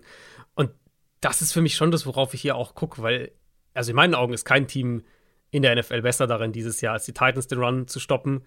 Kein Team für mich hat eine derart physische Front. Kein Team schafft es, den Run so zu stoppen, ohne die Box zuzustellen, sondern aus einer leichten Box heraus quasi alles zu machen. Titans spielen die meisten leichten Boxes in der NFL. Ähm, fast, fast 75 Prozent von ihren Snaps sind mit sechs oder weniger Spielern in der Box. Und trotzdem haben sie einfach, also eine Top-3-Run-Defense mindestens, in meinen Augen, wie gesagt, sind sie die besten. Und das haben wir ja die letzten Wochen immer wieder mal gesehen bei den Eagles. Washington hat es geschafft, Philly am Boden zu limitieren. Die Colts haben es über weite Teile zumindest geschafft. Ähm, und dann hat die Offense immer wieder auch so ein bisschen gestruggelt. Und dann ist es teilweise eben wirklich so, okay, das Quarterback-Run-Game funktioniert, Short Yardage, das funktioniert noch ganz gut, aber so der Rhythmus ist nicht da. Und dann werden sie eben auch manchmal die Eagles abhängig davon, dass sie diese Shotplays nach außen setzen können, weil sie den Ball ohne das Run-Game nicht so gut konstant bewegen. Ähm, und, und, Tennessee ist ein super Test dafür, weil mhm. ich denke zum einen halt, dass sie mit der leichten Box den Run einigermaßen stoppen können. Und das für sich betrachtet ist halt schon ein super Matchup. Diese Front gegen, das muss man ja auch sagen, die wahrscheinlich beste O-Line in der NFL. Ähm, sondern weil die Titans ja eben auch ihre, ihre leichten Boxes mit sehr, sehr vielen Too-High-Coverage-Looks kombinieren in der Theorie sollte das den Eagles eigentlich erschweren, diese, diese 1 gegen 1 Matchups outside zu bekommen für AJ Brown oder für wen auch immer, wo sie dann halt ihre Big Plays kreieren können. Und das ist ja so ein bisschen mein, mein, mein Punkt, wo ich bei den Eagles halt noch so ein bisschen zweifle. Wenn sie offensiv eindimensional gemacht werden, wenn sie den Ball nicht laufen können, wenn sie von den Go-Balls, von den, von den Shots nach außen abhängig werden, sind sie im Passspiel gut genug, um das zu kompensieren? Und das Spiel könnte ein super Test dafür werden, weil an sich die Receiver-Matchups, die haben sie. Also, ne, die, sie haben die Qualität. Sie, die Titans Cornerbacks, die sind anfällig. Allen voran, wenn sie, wenn sie auch AJ Brown weg von, von, von Christian Fulton bekommen. Mhm. Tennessee hat Elijah Molden zurück. Der könnte gegen Devonta Smith im, im Slot ein gutes Matchup werden oder ein wichtiges Matchup auch werden. Aber an sich die individuelle Qualität auf Receiver auch ist da. Ich will es halt von den Eagles dann eben potenziell in einem Spiel, wo sie den Ball am Boden nicht wirklich bewegen können. Da bin ich dann wirklich gespannt zu sehen, kriegen sie denn auch einen Gameplan umgesetzt, der wirklich auf ein Passspiel aufbaut. Und damit meine ich halt nicht nur irgendwie auf, auf Shots nach außen, auf tiefen Pässen, sondern wirklich auch strukturell auf dem Passspiel aufbaut. Kriegen sie so einen Gameplan umgesetzt? Die Frage ist auch, wie gut sind die Titans dann gegen einen Rushing Quarterback? Natürlich wird das immer zusammengezählt, ne? wenn es darum geht, wie gut ist eine Defense gegen den Run. Und ich habe auch mal mhm. nachgeguckt, gehören auch gegen Quarterbacks bisher zu den, zu den besseren, aber es ist halt schon nochmal ein Unterschied, ob jetzt ja. irgendjemand, ob jetzt ein Kirk Cousins für ein paar Yards scrambled oder Klar. ein Jalen Hurts auf dem Feld steht. Ist halt schwierig zu vergleichen. Da bin ich auch gespannt, ob, weil das war ja gegen die Packers, war das ja häufig der, der, der Türöffner sozusagen, also der, der Icebreaker. Ähm, und der Rest lief dann von alleine so ungefähr. Aber mhm. man brauchte die Runs von Jalen Hurts. Und das waren ja auch dann teilweise wirklich, und das ist dann, das spricht dann auch für Hurts irgendwo, aber es, es unterstreicht meinen Punkt, so der, äh, so ein bisschen auch der strukturellen Fragezeichen und dessen und, und, und Fragezeichen dahingehend, was Hurts auch dann im Passspiel noch machen kann gerade früh im Spiel gegen die Packers waren es ja auch echt einige Scrambles, wo die Packers sie in Dritter und Zehn, Dritter und Acht mhm. gebracht haben. Ähm, und eigentlich das Play nicht da ist, aber Hurts es halt am Boden rausholt, das Play kreiert. Wie gesagt, das spricht dann für ihn, das ist eine Qualität, die er hat. Aber es ist nichts, worauf du dich als Offense ja letztlich verlassen willst. Auf der anderen Seite, äh, ja, noch eine, eine laufintensive Offense. Hm. Letzte Woche hat es nicht so gut geklappt.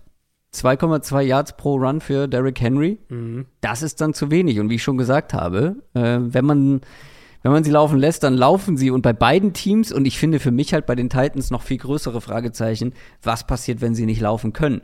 Mhm. Die gute Nachricht, trotz Verstärkungen im Zentrum in der Front, kann man gegen die Eagles immer noch ganz passabel laufen. Haben die Packers zumindest letzte Woche gezeigt. Und die Titans werden das ja auch probieren. Und zwar nicht mhm. zu knapp wahrscheinlich. Und dann ist halt die Frage, reicht es, um gegebenenfalls dran zu bleiben an den Eagles oder vielleicht sogar um eine Führung zu verwalten? Aber was ist, wenn das hier wieder erwarten nicht so gut klappen könnte, wenn sie dann doch nicht so gut hm. laufen können? Mhm. Weil da, wie gesagt, habe ich die größeren Fragezeichen, ja. ob sie die Mittel haben, ähm, ja, dann, dann genug Punkte aufs Board zu bringen. Ja, das finde ich auch fair. Also Jetzt haben wir das bei den Eagles ausführlich diskutiert. Die, der Punkt steht bei den Titans ja im Prinzip genauso eben. Ähm, ja. Ja, bekommen die Eagles den Run letztlich gestoppt. Gerade auch wenn sie wieder, weil sie wollen ja auch eigentlich viel in leichten Boxes oder aus leichten Boxes spielen. Wenn sie aber dann halt verlieren an der Line of Scrimmage, mit, auch mit Sue, auch mit Linval Joseph, wen auch immer sie da reinrotieren. Ich denke nicht, dass Jordan Davis diese Woche spielt, aber ne, wen auch immer sie dann da reinrotieren. Wenn sie das nicht kontrolliert bekommen und Derrick Henry Fahrt aufnehmen kann über so ein Spiel, dann mhm. wird das eine enge Geschichte. Und dann haben die Titans auch die Kapazitäten, das in Kombination mit ihrer Defense zu gewinnen. Und Tennessee ist offensiv auch, also der Trumpf ist natürlich die Defense für die Titans, aber die sind offensiv mittlerweile, finde ich, die haben Fortschritte gemacht. Natürlich ist es keine Offense, die jetzt jede Woche 30 Punkte macht. Das ist keine Offense, die auf dem Niveau der Eagles Offense ist, wenn man es im direkten Vergleich sieht. Ja. Und sie sind auch, wahrscheinlich sogar noch mehr als jetzt die Eagles, sind sie abhängig von so einzelnen Big Plays. Aber Tannehill spielt gut, Traylon Burks sieht mehr und mehr wie ein echter Faktor aus. Ähm, sie bekommen halt diese Big Plays teilweise. Burks hatte einen gegen die Bengals, ähm, gegen Cam Taylor Britt. Tannehill hatte diesen einen wirklich guten Deep Ball auch auf, auf Westbrook Ikeen, glaube ich, war es. Die Woche davor gegen die Packers war es ja ähnlich, da haben wir auch drüber gesprochen gehabt. Wir haben auch drüber gesprochen gehabt schon, dass Philadelphia Chauncey Gardner Johnson verloren hat. Das könnte denen wehtun, auch weil das, also das ist generell natürlich ein, ein, ein massives Safety-Downgrade für sie. Und Gardner Johnson haben sie ja halt auch viel rund um die Box eingesetzt. Und das wäre, glaube ich, auch einer gewesen, der halt jetzt so gegen den Derrick Henry, gegen den Run ein wichtiger Spieler sein kann. Mhm. Da bin ich einfach auf die Herangehensweise der Eagles gespannt. Die Titans sind keine Offense, die sich von ihrem Gameplan abbringen lässt. Das haben wir schon oft genug gesehen. Ob man das jetzt positiv oder negativ äh, interpretieren will. da ist so ein bisschen die Frage, reflektiert es dann auch der Gameplan der Eagles? Oder wird es vielleicht ein Spiel, in dem Henry irgendwann anfängt, im zweiten Viertel, im zweiten Viertel, im dritten Viertel ein bisschen längere Runs hinzulegen, die leichten Boxes der Defense der Eagles zu bestrafen? Ich glaube, dass das ein super spannendes Matchup wird, und zwar auf beiden Seiten des Balls. Und auch eins, was uns über beide Teams und vor allem über die Eagles vielleicht ein bisschen mehr verraten kann. Die Eagles sind mit fünf Punkten zu Hause favorisiert. Mhm. Mit dieser Run-Defense gegen ja. die Titans, gegen Derrick Henry. I don't know. Ich, das sehe ich halt, das sehe ich halt ja. irgendwie gar nicht, weil ich habe es ja am Montag, äh, im Montag noch, noch gesagt, so, ich vertre also wenn die ihre Run-Defense nicht gefixt bekommen, dann werden sie immer mal wieder Probleme haben. Und ich glaube schon, dass ähm, sie hier punkten werden. Ich glaube schon, dass das auch auf Augenhöhe das Ganze stattfinden kann. Aber ich bin mir, also die Matchups sprechen schon sehr für die Titans. Die Gesamtqualität sollte natürlich für die Eagles sprechen. Mhm. Ich habe mal Fun Fact rausgesucht, ähm, weil dieses Matchup gab es schon länger nicht mehr. Ich glaube 2018 müsste das letzte Matchup dieser beiden Teams gewesen sein. Weil das war auch das letzte Mal, dass Derrick Henry gegen die Eagles gespielt hat. 24 Yards, drei pro Versuch. Aber es war halt leider noch was, noch eine ganz andere Eagles Defense ja. und vor allem eine ganz andere Titans Offense. Das war noch, das war noch der schlechte Henry mit Mariota auf Quarterback. Also so lange ist das schon her. Ja. Ähm, aber also die Titans können das hier gewinnen. Das einzige oder eine eine wichtige Sache natürlich, die gegen die Titans spricht, wie letzte Woche schon, es ist halt natürlich weit weg von Primetime. Ne? Es ist irgendwo im 19 mm. Uhr Slot eingearbeitet. Das ist natürlich, die Bühne ist nicht groß genug. Du meinst, da funktionieren sie nicht, ja. Nein, ich finde schon, die individuelle Qualität von den Eagles ist halt schon noch mal eine Stufe höher. Und deswegen sind sie ja auch in dieser, also sind sie halt in diesem ersten Tier an Teams für mich. Und die Titans im zweiten Tier, wenn wir jetzt so NFL-Teams ranken. Also ne, da ist schon ein Tierbreak dazwischen ich will halt einfach das Matchup sehen, weil das Matchup ist halt genau das, was hier, finde ich, spannend ist aus Eagles Sicht, weil also. die Titans die Mittel haben, um sie zu limitieren. Mhm. Also für mich wäre da sogar vielleicht noch ein, müsste ich mal, müsste ich mal nachgucken, aber für mich wäre, glaube ich, sogar noch ein ganzes Tier dazwischen, so im Vakuum. Aber die Matchups sind halt so reizvoll für die mhm. Titans. Ja, und die Titans sind halt, ich meine, sie haben es oft genug gezeigt dieses Jahr, dass sie Spiele unangenehm machen können, auch für Teams, die vermeintlich besser sind als sie. Also sie hatten es jetzt ja wirklich, ich meine, gegen die Bengals letzte Woche, das war ein super enges Spiel, aber auch, also kann, jedem, der es nicht gesehen hat, kann ich nur empfehlen. Ein Spiel, das richtig Spaß gemacht hat zu gucken, unglaublich physisch von beiden Seiten. Ähm, und dann Denker das Chiefs-Spiel mit Malik Willis, wo sie die am Rande der Niederlage hatten, die Chiefs. Mhm. Also die Titans sind halt schon in der Lage, auch so, wenn du sagst, okay, vom Gesamtkader her, der Gegner ist besser. Wie hier auch. Die Eagles sind das bessere Team. Aber sie sind halt in der Lage, diese Spiele Mhm. maximal unangenehm zu gestalten und maximal eng auch zu gestalten. Und das kann ich mir schon auch vorstellen. Deswegen die fünf Punkte für Philly sind mir auch zu viel. Ich denke trotzdem, dass die Eagles am Ende genug Wege finden, um mhm. das zu gewinnen. Aber ich rechne mit einem sehr, sehr physischen und sehr, sehr engen Spiel. Das ist auf jeden Fall eine reizvolle Quote für unser Tippspiel. Hm. Kommen wir vielleicht später noch mal zu. Hm, schauen wir jetzt in den späten Sonntagsslot. Da spielen die 7 und 4 49ers gegen die 8 und 3 Miami Dolphins. 49ers haben zu 0 gegen die Saints gewonnen, die Dolphins souverän gegen die Texans. Das ist das Spiel der Woche. Zwei der formstärksten Teams der Liga. Vier Siege in Folge gegen fünf Siege in Folge. Lehrer versus Lehrling. Shanahan gegen McDaniel. Yards after Catch galore habe ich mir aufgeschrieben. Ähm, man müsste ein kleines Over-Under machen, wie viele Yards after the Catch es gibt. Generell unglaublich viele Storylines in, diesem, in dieser Partie dabei. Sprechen wir mal über das in meinen Augen interessantere Matchup, diese explosive Dolphins Offense gegen eine ja wieder sehr, sehr gute 49ers Defense. Brauchen wir nicht jede Woche, doch sollte man jede Woche unterstreichen. Eigentlich, ähm, Tour Tango Valor wird mit Lob überschüttet. Zu Recht natürlich auch irgendwo. Aber jetzt folgendes. Ich habe mir mal die Mühe gemacht und nochmal genauer geguckt, gegen was für Defenses eigentlich Tua Tango Valora hm. dieses Jahr gespielt hat. Weil es wird immer, also wie oft sehe ich als Argumentation für Tango Valor und MVP-Case, der jetzt gemacht wird. Und ähm, es kann nicht früh genug sein für MVP-Cases. deine, deine, dein größtes mhm. Hobby. Oh ja, ich liebe es. Am liebsten schon nach Woche 1. Ich finde, das ist mit so das Unnötigste, was es gibt. Aber egal. Tour Tango Valor, da gibt es einige, die sagen, der sollte MVP werden, wenn jetzt die Saison beendet ist. Das ist ja schön und gut. Aber Tour Tango Valor hat ein einziges Mal diese Saison zu einem zu dem jeweiligen Zeitpunkt starke Defense gespielt. Also seit seinem Comeback in Woche 7. Die Gegner, Steelers, ohne TJ Watt wohlgemerkt. Und Lions, das war sein schlechtes Spiel. Also Steelers, das war das Spiel, wo er drei, vier Interceptions hätte haben müssen und halt keine hatte. Mhm. Aber ja. Lions, Bears, Browns, Texans. Was haben diese Teams alle gemeinsam? Schlechte Defense. Richtig. Ja. Und die Steelers sind auch nur mit TJ Watt über die ganze Saison gesehen, ähm, ja, irgendwo im Mittelfeld, zumindest was Expected Points Added per Play angeht. So, vor seiner Verletzung. Da gab es die Bills. Ähm, die kann man so ein bisschen ausklammern. Die Bills waren damals ähm, eine der besten Defenses der Liga. Allerdings waren das auch keine 200 Yards durch die Luft, die Tour da geworfen hat. Da ging auch viel am Boden. Und ansonsten ähm, hat man gegen die Patriots gespielt, die zu Beginn der Saison schwach waren, und die Ravens. Das war auch kein Vergleich zu der Ravens Defense, die wir jetzt die letzten Wochen gesehen haben. Um genau zu sein, nach den ersten drei Wochen waren die Patriots nach Expected Points Added per Play auf Platz 20 und die Ravens auf 21. Was ich sagen will, lange Rede, kurzer Sinn. Die Dolphins Offense mit Tour diese Saison hat kein einziges Mal, Bills ausgeklammert, gegen eine Top-Defense gespielt. Gut, Bills kann man nicht ausklappen, dem muss man mhm. ihm geben, mhm. aber ansonsten kein Mal. Und jetzt kommt die 49ers Defense. Und sollten die Dolphins offensiv gegen diese 49ers auch gut aussehen, richtig gut aussehen, dann will ich nichts gesagt haben. Aber ich persönlich erwarte hier einen ganz schönen Dämpfer. Und da haben wir ja noch nicht mal über mögliche Verletzungssorgen in der Dolphins Offense gesprochen.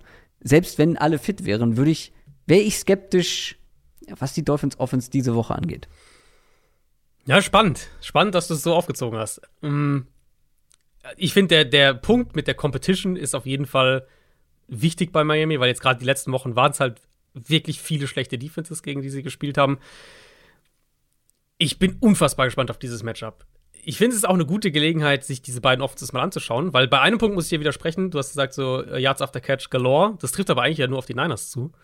Ähm, Sind die Dolphins da gar nicht so weit vorne? Nee, weil es kommt mir, ich habe yeah. nicht nachgeguckt, weil es kommt mir beim Gucken immer so nee, vor, nee. dass halt eben Waddle und Hill auch so viel mm. nach dem Catch machen. Nee, aber ist tatsächlich nicht so. Ich habe äh, hab gleich ein paar Vergleiche, weil ich finde, also natürlich haben die beiden die gleichen Wurzeln. Ich meine, McDaniel hat was 14 Jahre oder sowas unter Shannon gecoacht oder irgendwas in der Richtung oder 12, irgendwie sowas. Aber sie funktionieren eigentlich doch sehr unterschiedlich. Und klar, der eine Punkt ist, die, die, die Dolphins Offense hat viele der Elemente, was, was die Niners machen, haben sie einfach ein paar Yards tiefer gelegt, weil sie halt die, die, den Receiver-Speed dafür haben. Aber es geht darüber hinaus. Ich habe ein paar Beispiele mal dabei. Der erste ist gleich das, was du gerade schon angesprochen hast. Jimmy Garoppolo führt die Liga mit Abstand in Yards nach dem Catch pro Completion an. Ähm, Tour ist auf dem drittletzten Platz in der Kategorie. Da liegen Yards nach dem Catch pro Completion liegen fast zweieinhalb Yards zwischen den beiden. Also ein riesiger Unterschied. Tour wirft den Ball im Schnitt fast zweieinhalb Yards tiefer als Garoppolo. Das ist das, was ich eben gemeint habe. Die Offense funktioniert einfach von der, von der räumlichen Idee her ein gutes Stück tiefer als das, was Shannon in San Francisco macht. Garoppolo wirft über 65% seiner Pässe kürzer als 10 Yards. Tour liegt bei 52%, also 65, 52, auch da deutlicher Unterschied. Und gleichzeitig sind die Niners dieses Jahr viel mehr mh, mm, in eine Dropback-Passing-Game-Richtung gegangen, machen mehr aus Empty zum Beispiel. Garoppolo wirft nur noch 22% seiner Pässe via Play-Action. Das ist ja für Shannon Offense ist das ja mm. skandalös wenig. Tour liegt über 20 Prozentpunkte drüber. Der einzige Quarterback, der mehr Play-Action wirft als Tour, ist Max Mariota. Also Tour mm. ist ganz oben in der Kategorie. Das sind ähnliche, aber doch sehr verschiedene Offenses. Zum Beispiel, was sie wieder ähnlich, was, was, was sie wieder auf eine Wellenlänge bringt, ist, dass sie super viel Motion beide benutzen. Die Niners laufen den Ball auch besser als die Dolphins. Ähm, Ball laufen werden die Dolphins hier auch nicht in dem Spiel, denke ich. Der Ron Armstead wird ausfallen mit seiner Brustmuskelverletzung, ist wahrscheinlich auch für ein paar Wochen raus. Und ohne Armstead ist das schon eine echt anfällige Offensive Line.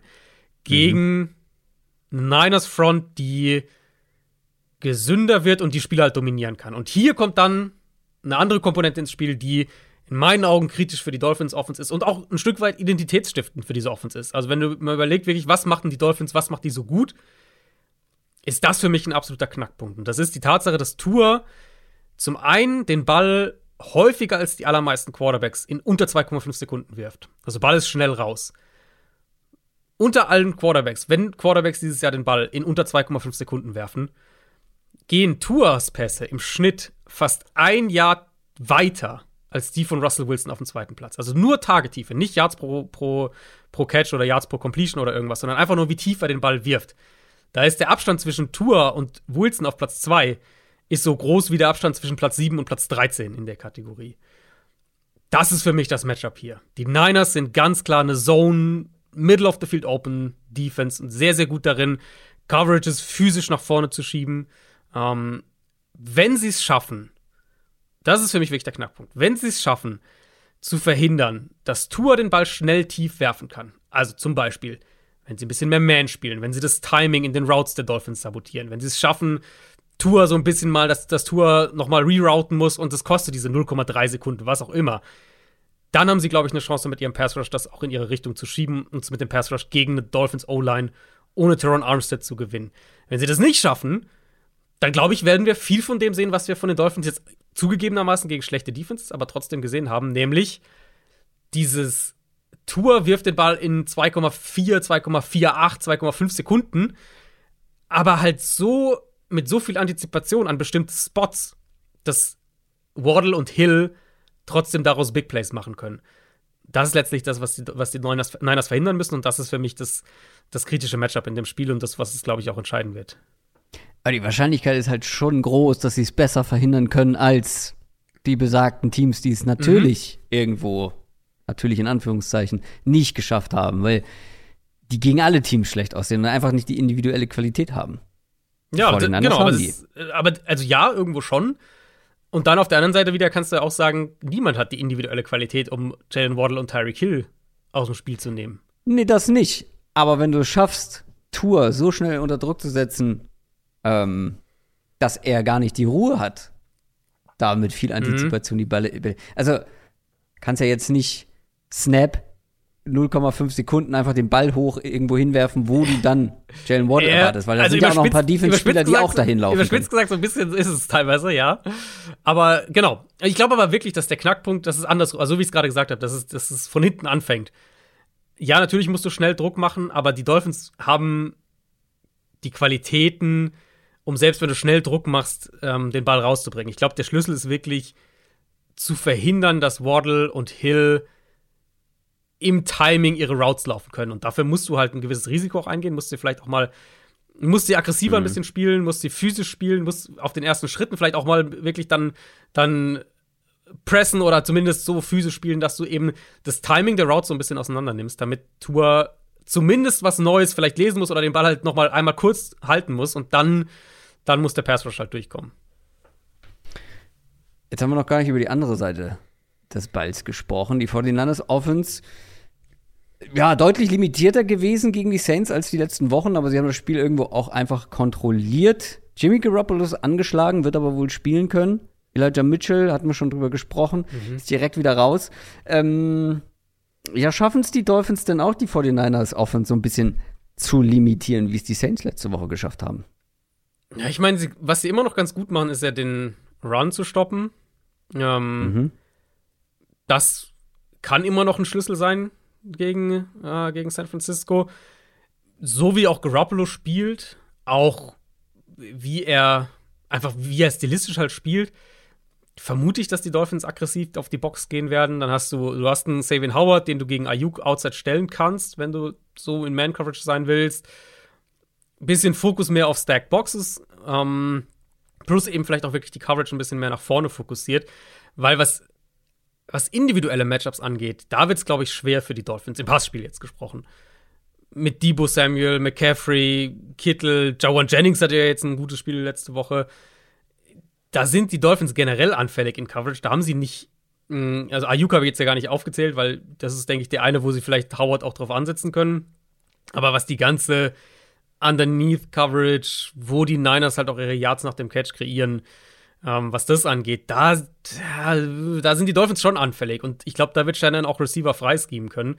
Und dann ist halt letztlich die Frage, kriegen sie damit konstante Production? Vor allem, falls sie den Ball nicht gut laufen können. Und auf der anderen Seite die Dolphins, wenn sie dann mal in, in Man-Coverage sind, wenn sie dann mal, ähm, wenn sie dann ja, ihre, ihre Single-Eye-Coverage spielen, ihren Robber nach vorne schicken, erwischen sie vielleicht einen Garoppolo-Pass über die Mitte, wo ein Verteidiger sich nach vorne fallen lässt und dann auf einmal da steht, wo Garoppolo den Ball hinwirft. Das sind viele, viele kleine Matchups, aber ja, also ich bin extrem gespannt auf das Spiel und, und, und darauf, wie, in welche Richtung das geht, weil ich glaube, es kann wirklich in beide Richtungen gehen. Die 49ers sind mit vier Punkten favorisiert zu Hause. Das ist mutig von den Buchmachern, weil mhm. ich glaube auch, dass es ein enges Spiel wird. Das kann natürlich passieren, aber ähm, schon vier Punkte ist mehr als viele andere Teams. Ich, also, ich habe es ja, ich hab's ja sehr lang und breit erklärt. Ich will erstmal sehen, dass diese Dolphins Offense gegen eine absolute Top Defense ähnlich gut aussehen kann wie eben gegen die Schwächeren ich glaube, das soll jetzt nicht heißen, dass ich glaube, dass die Dolphins irgendwie eine Fake-Offense sind und nur davon profitiert haben, dass sie gegen mhm. schlechte Mannschaften gespielt haben. Überhaupt nicht. Aber es ist halt trotzdem nochmal ein Unterschied. Ich will auch nicht ausschließen, dass sie das hier wieder können. Aber ich tendiere dann schon am Ende noch ein bisschen mehr zu den 49ers, eben aufgrund ihrer Defense. Ja, ja ich bin bei den Niners. Ich finde, man könnte den Case halt auch so ein bisschen für San Francisco machen. So, dieses, ne, welche starken Gegner haben die denn geschlagen? Über die letzten Wochen. Saints, die Cardinals mit Colt McCoy und ohne irgendwelche Receiver außer Hopkins. Äh, wen hatten sie davor? Müssen wir jetzt nachschauen. Aber ich, also die, ich finde, die Niners hatten jetzt auch noch nicht so viele Signature-Wins in dem Sinne. Ähm, gegen die Chiefs also, haben sie ja. Prügel bekommen. Und, ne, also ich finde, man könnte den Case auch so ein bisschen umdrehen, in dem, was das angeht. Das stimmt schon, aber ich würde gleichzeitig die Cardinals, Chargers und Rams, klar, Rams äh, in Abstrichen, aber schon noch über die Gegner der Dolphins setzen. Der letzten Wochen zumindest. Ja. Also das war ja wirklich, ja, vor allem aus Defense-Sicht waren es wirklich die Schwächsten, die es gibt. Wahrscheinlich. die Schwächsten. Also, ja, ja, ja. Also ich weiß, was ich du meinst. So ja, ich weiß, was du meinst. Aber ich finde die, also man kann auf jeden Fall, finde ich, sagen, die Niners haben jetzt auch noch kein Top-Team geschlagen. Also die Niners haben in den letzten Wochen eben, du hast ja gerade gesagt, noch, äh, also Cardinals, Saints, Chargers, die keine Receiver hatten in dem Spiel. Die Rams sind sowieso ein Trainwreck, haben sie, das haben sie gewonnen. Davor haben sie gegen die Chiefs Prügel bekommen, sie haben gegen die Falcons verloren. Okay, da haben viele Niners-Spieler auch gefehlt. Und die Siege davor halt Panthers, äh, Rams nochmal, Seahawks. Das sind jetzt, ne, das sind jetzt keine. Naja. Es ist nicht so, dass du sagst, das ist der, der, der, die haben jetzt nicht die Bills geschlagen, die haben jetzt nicht die Eagles geschlagen, so. D dieser Sieg fehlt mir schon auch noch bei den Niners, um jetzt zu sagen, da setze ich die automatisch höher. Und ich, ich finde es, also ich finde es ein absolutes Duell auf Augenhöhe. Ich finde, die Punkte sind zu viel für San Francisco. Mit den Punkten ähm, würde ich, die, würd ich die Dolphins nehmen, mit vier. Ich tendiere zu Miami, ehrlich gesagt. Hm, spannend. Ja, nee, ja, ich kann es total verstehen. Wahrscheinlich, nee, mein Kopf sagt mir 49ers, aber ja. Hm, ja es ist es aber auch ist ein super Spiel. Es ist total, also ich freue mich extrem auf das Spiel. Machen wir weiter mit den Cincinnati Bengals. Die stehen 7 und 4 und spielen gegen die Kansas City Chiefs. Die Chiefs haben die Rams geschlagen, die Bengals haben gegen die Titans gewonnen. Das nächste Topspiel im späten Fenster am Sonntag. Und die Bengals durchleben nochmal die Playoffs vom letzten Jahr. Letzte Woche die Titans, hm. jetzt die Chiefs.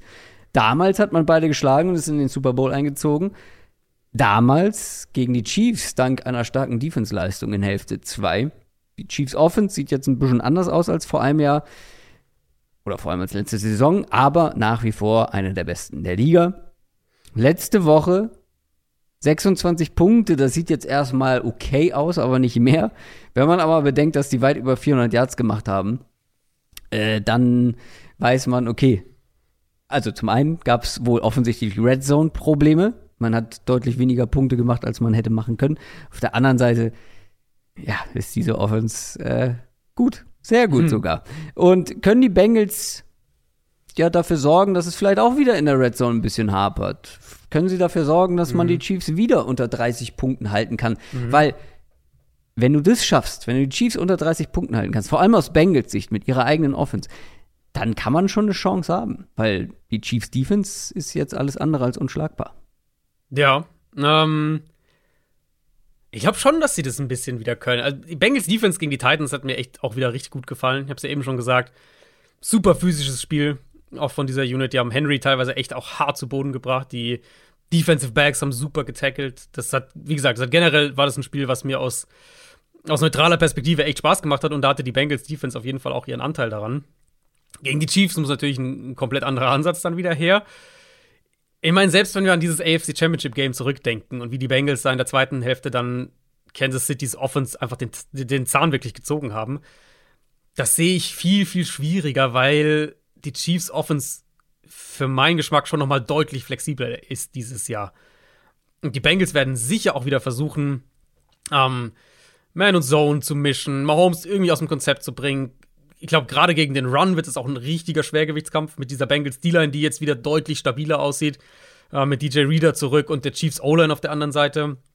Äh, die Chiefs Chiefs ist eigentlich spannend. Die Chiefs sind dieses Jahr besser darin geworden, und das finde ich, das geht in diese Richtung halt auch, dass sie flexibler sind, sind besser darin geworden, Heavy Personnel zu spielen und daraus den Ball zu werfen. Die Chiefs spielen aktuell fast 10% ihrer Snaps aus 13 Personnel, also mit drei Titans.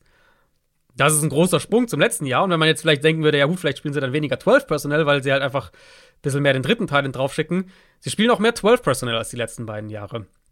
Tatsächlich ist es, seit Mahomes der Starting Quarterback ist, haben sie die niedrigste Quote an 11 Personnel, also mit drei Wide Receivers auf dem Feld. Die Chiefs spielen viel mit zwei und drei Tight Ends und dann aber werfen sie halt den Ball bevorzugt aus diesen heavier Personnel Sets.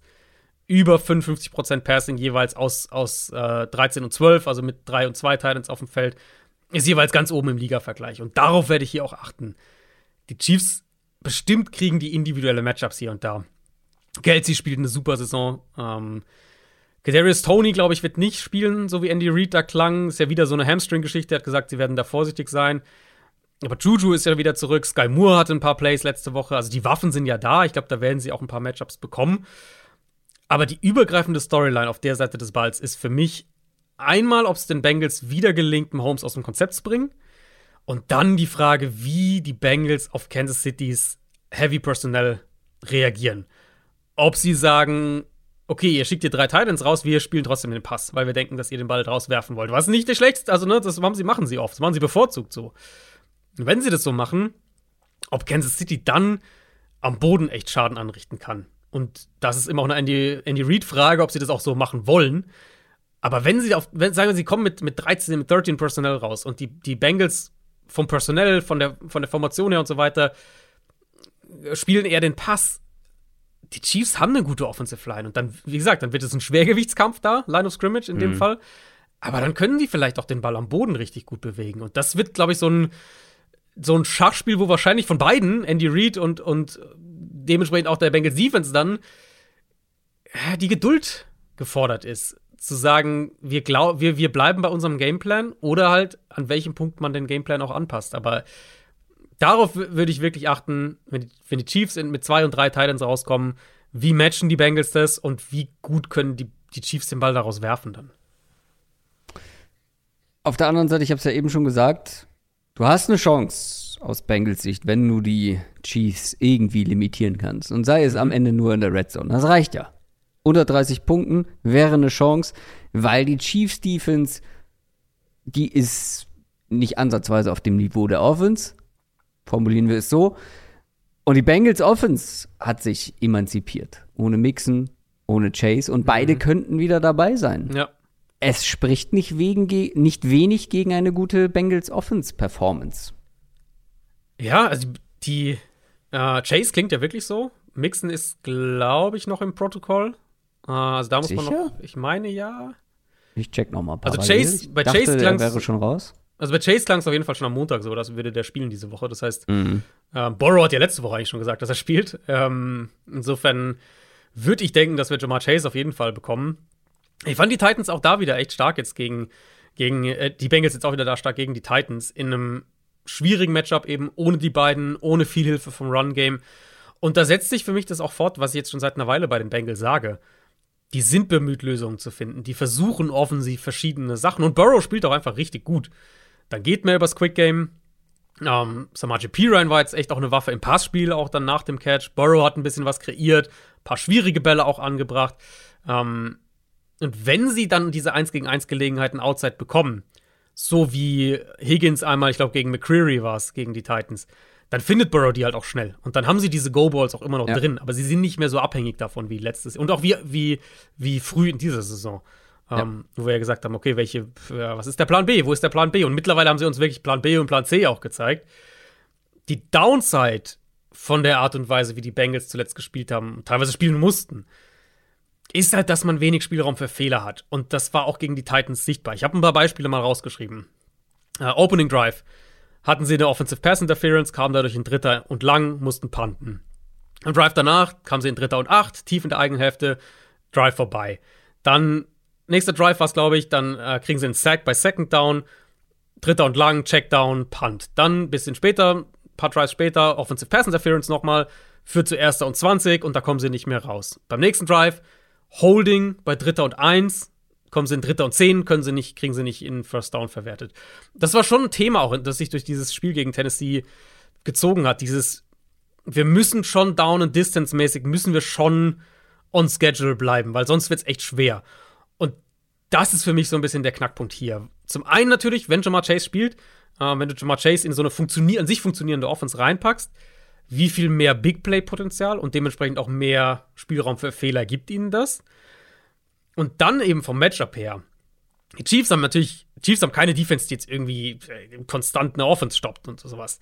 Das ist eine Defense, die ähm, situativ auf Big Plays aus ist, die in einem kritischen Moment blitzt oder Chris Jones 1 gegen 1 bekommt, irgendwie sowas. Zum Beispiel, Kansas City hat dieses Jahr eine richtig gute Third Down Defense. So in diesen kritischen Momenten, das ist da, wo die, wo die Chiefs Defense äh, glänzen kann. Und wenn wir dann auf der anderen Seite von Offense sprechen, die eben sehr on schedule operieren muss, da kann das halt kritisch sein. Da kann das genau das Matchup sein, was den Chiefs zugutekommt. Und, und die Chiefs sind halt nicht mehr diese Single High, wir blitzen viel Defense, sondern eigentlich eher im Gegenteil. Die spielen, die Chiefs spielen mittlerweile, die, die spielen, ich glaube, Top 3 Middle of the Field Open Coverages, ligaweit. Die blitzen nicht mehr so viel wie früher. Und ich glaube, damit kannst du halt diese, diese kritischen defensiven Big Plays in diesen einzelnen Momenten, die kannst du dann setzen. Und dann ist halt wirklich die Frage, haben die, haben die äh, Bengals mit Chase zurück vielleicht, haben sie dann wieder genug Spielraum für Fehler, um, wenn diese Big Plays von der Defense kommen, um das zu kompensieren? Generell, auch das wird ein, ein super spannendes Spiel, ein offenes Spiel. KC auswärts mit zweieinhalb Punkten favorisiert. Das sollte auf jeden Fall insgesamt auch Punkte geben. Ist, glaube ich, das höchste Over-Under äh, der Woche. Oder gibt es noch? Es gibt noch ein, zwei Spiele, wo auch viele Punkte eigentlich garantiert ja, Chargers sind. Raiders auf jeden Fall ist auch hoch. Aber ja, ich glaube, es nee, ist das Höchste. Das ist das Höchste, ja, das ist das Höchste. Ähm, Ach, Lions Jaguars ist auch ist fast da. Ein Punkt drunter. Stimmt. Ja, ja. Lions Jaguars, das war das, was ich im Kopf hatte. Schafft es aber nicht ganz. Ähm, ich bin, also die Chiefs zu schlagen, dafür brauchst du aktuellen Sahnetag. So, dafür ja. brauchst du vor allem defensiven Sahnetag. Ja. Ich bin aber relativ optimistisch, dass die Bengals das zu Hause hier richtig eng gestalten können. Dass für die Bengals zu Hause was mhm. geht, weil sie selber mit ihrer Offense, weil äh, du hast jetzt gerade viel aus dem Titans-Spiel nochmal angesprochen und, und nicht viel Spielraum für Fehler und nicht so abhängig von den Big Plays. Ich glaube, man darf diesen, den Impact von einem Jammer Chase nicht unterschätzen. Ich finde, sie haben es jetzt ganz gut gemacht ohne ihn, aber diese Offense kann ja einfach innerhalb von einem Play von einem Blickplay über Jama Chase, einfach mhm. so ein Contested Ball, langes Ding, ja auch so ein, ja auch so ein Spiel kippen lassen und dann plötzlich wieder da sein, plötzlich schnell Punkte machen. Und ich glaube, das wird auch den Spielraum für Fehler ein bisschen er limitieren, nee, erhöhen, limitieren, den Spielraum für Fehler kleiner machen. Nein. So. Größer. Also mehr Spielraum. Größer machen, den Spielraum größer machen. So, richtig. Denkfehler. Den Spielraum größer machen, weil du einfach mit diesem mit diesem Nummer 1 Wide Receiver so einen X-Faktor dabei hast, der mhm. eben auch Duelle ganz einfach eins gegen eins gewinnen kann. Und ich glaube, wenn der wieder fit ist, wird da auch dann sofort wieder Impact zu sehen sein. Ja, und dann gleichzeitig würde ich halt sagen, ich bin extrem auf das Matchup von, von, von Chase und T. Higgins gegen Jerry Sneed und, und McDuffie ja, und so gespannt, die ja auch ja, super genau. spielen. Also diese Chiefs, diese Chiefs Cornerbacks, ja. die spielen ja auch richtig gut. Also das wird einfach ein, das ist ein absolutes hochqualitatives Matchup und die Bengals eben, das ist für mich vielleicht so noch der, der, der, der letzte Takeaway oder der letzte Punkt zu dem Spiel. Die Bengals in meinen Augen sind ein viel gefährlicheres Team als letztes Jahr. Auch wenn sie letztes Jahr spektakulärer waren. Aber letztes Jahr waren sie halt ein Team, das diese High-Variance-Welle eben geritten ist, die halt sagt, okay, wir haben, jetzt, in manchen Spielen kriegen wir halt diese 2, 3, 50-Yard-Dinger zu Chase und dann äh, machen wir 40 Punkte und so. Aber dieses Jahr ist es ein Team, was viel mehr Substanz hat, in meinen Augen. Und ich bin gespannt, ob wir das hier sehen und, und, und äh, ich, ich traue ihnen das zu, die, die Chiefs zu schlagen. Ich denke, die Chiefs, also ich würde im Moment nie gegen die Chiefs tippen, dafür sind die einfach zu gut aktuell. Aber die Bengals gehören für mich in dieses, in dieses Top-Tier an Teams aktuell und, und, und haben hier auch eine Chance, das zu gewinnen. Gewinnen sie es auch? Nee, wie gesagt, ich finde im Moment kann man nicht gegen die Chiefs. Gegen die. Also, ja, die Chiefs sind im Moment zu stark, um gegen sie zu tippen. Aber ich, das ist für mich ein. Es ist eines der wenigen Spiele, was du mir aktuell präsentieren kannst, wo ich sage, äh, da ist Kansas City beteiligt und ich sehe es trotzdem relativ auf Augenhöhe. Nicht ganz, aber relativ. Las Vegas Raiders spielen gegen die Los Angeles Chargers. Die Raiders haben ein wildes Spiel gegen die Seahawks in Overtime gewonnen, stehen 4 und 7. Die Chargers Last-Minute-Sieg gegen die Cardinals 6 und 5.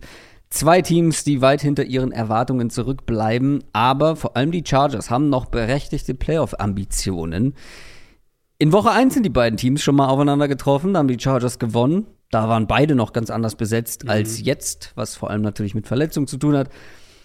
Beide Teams finde ich, sind extrem abhängig von Einzelspielern, von Einzelspieler-Performances. Raiders natürlich allen voran. Fangen wir mal mit der Offense an.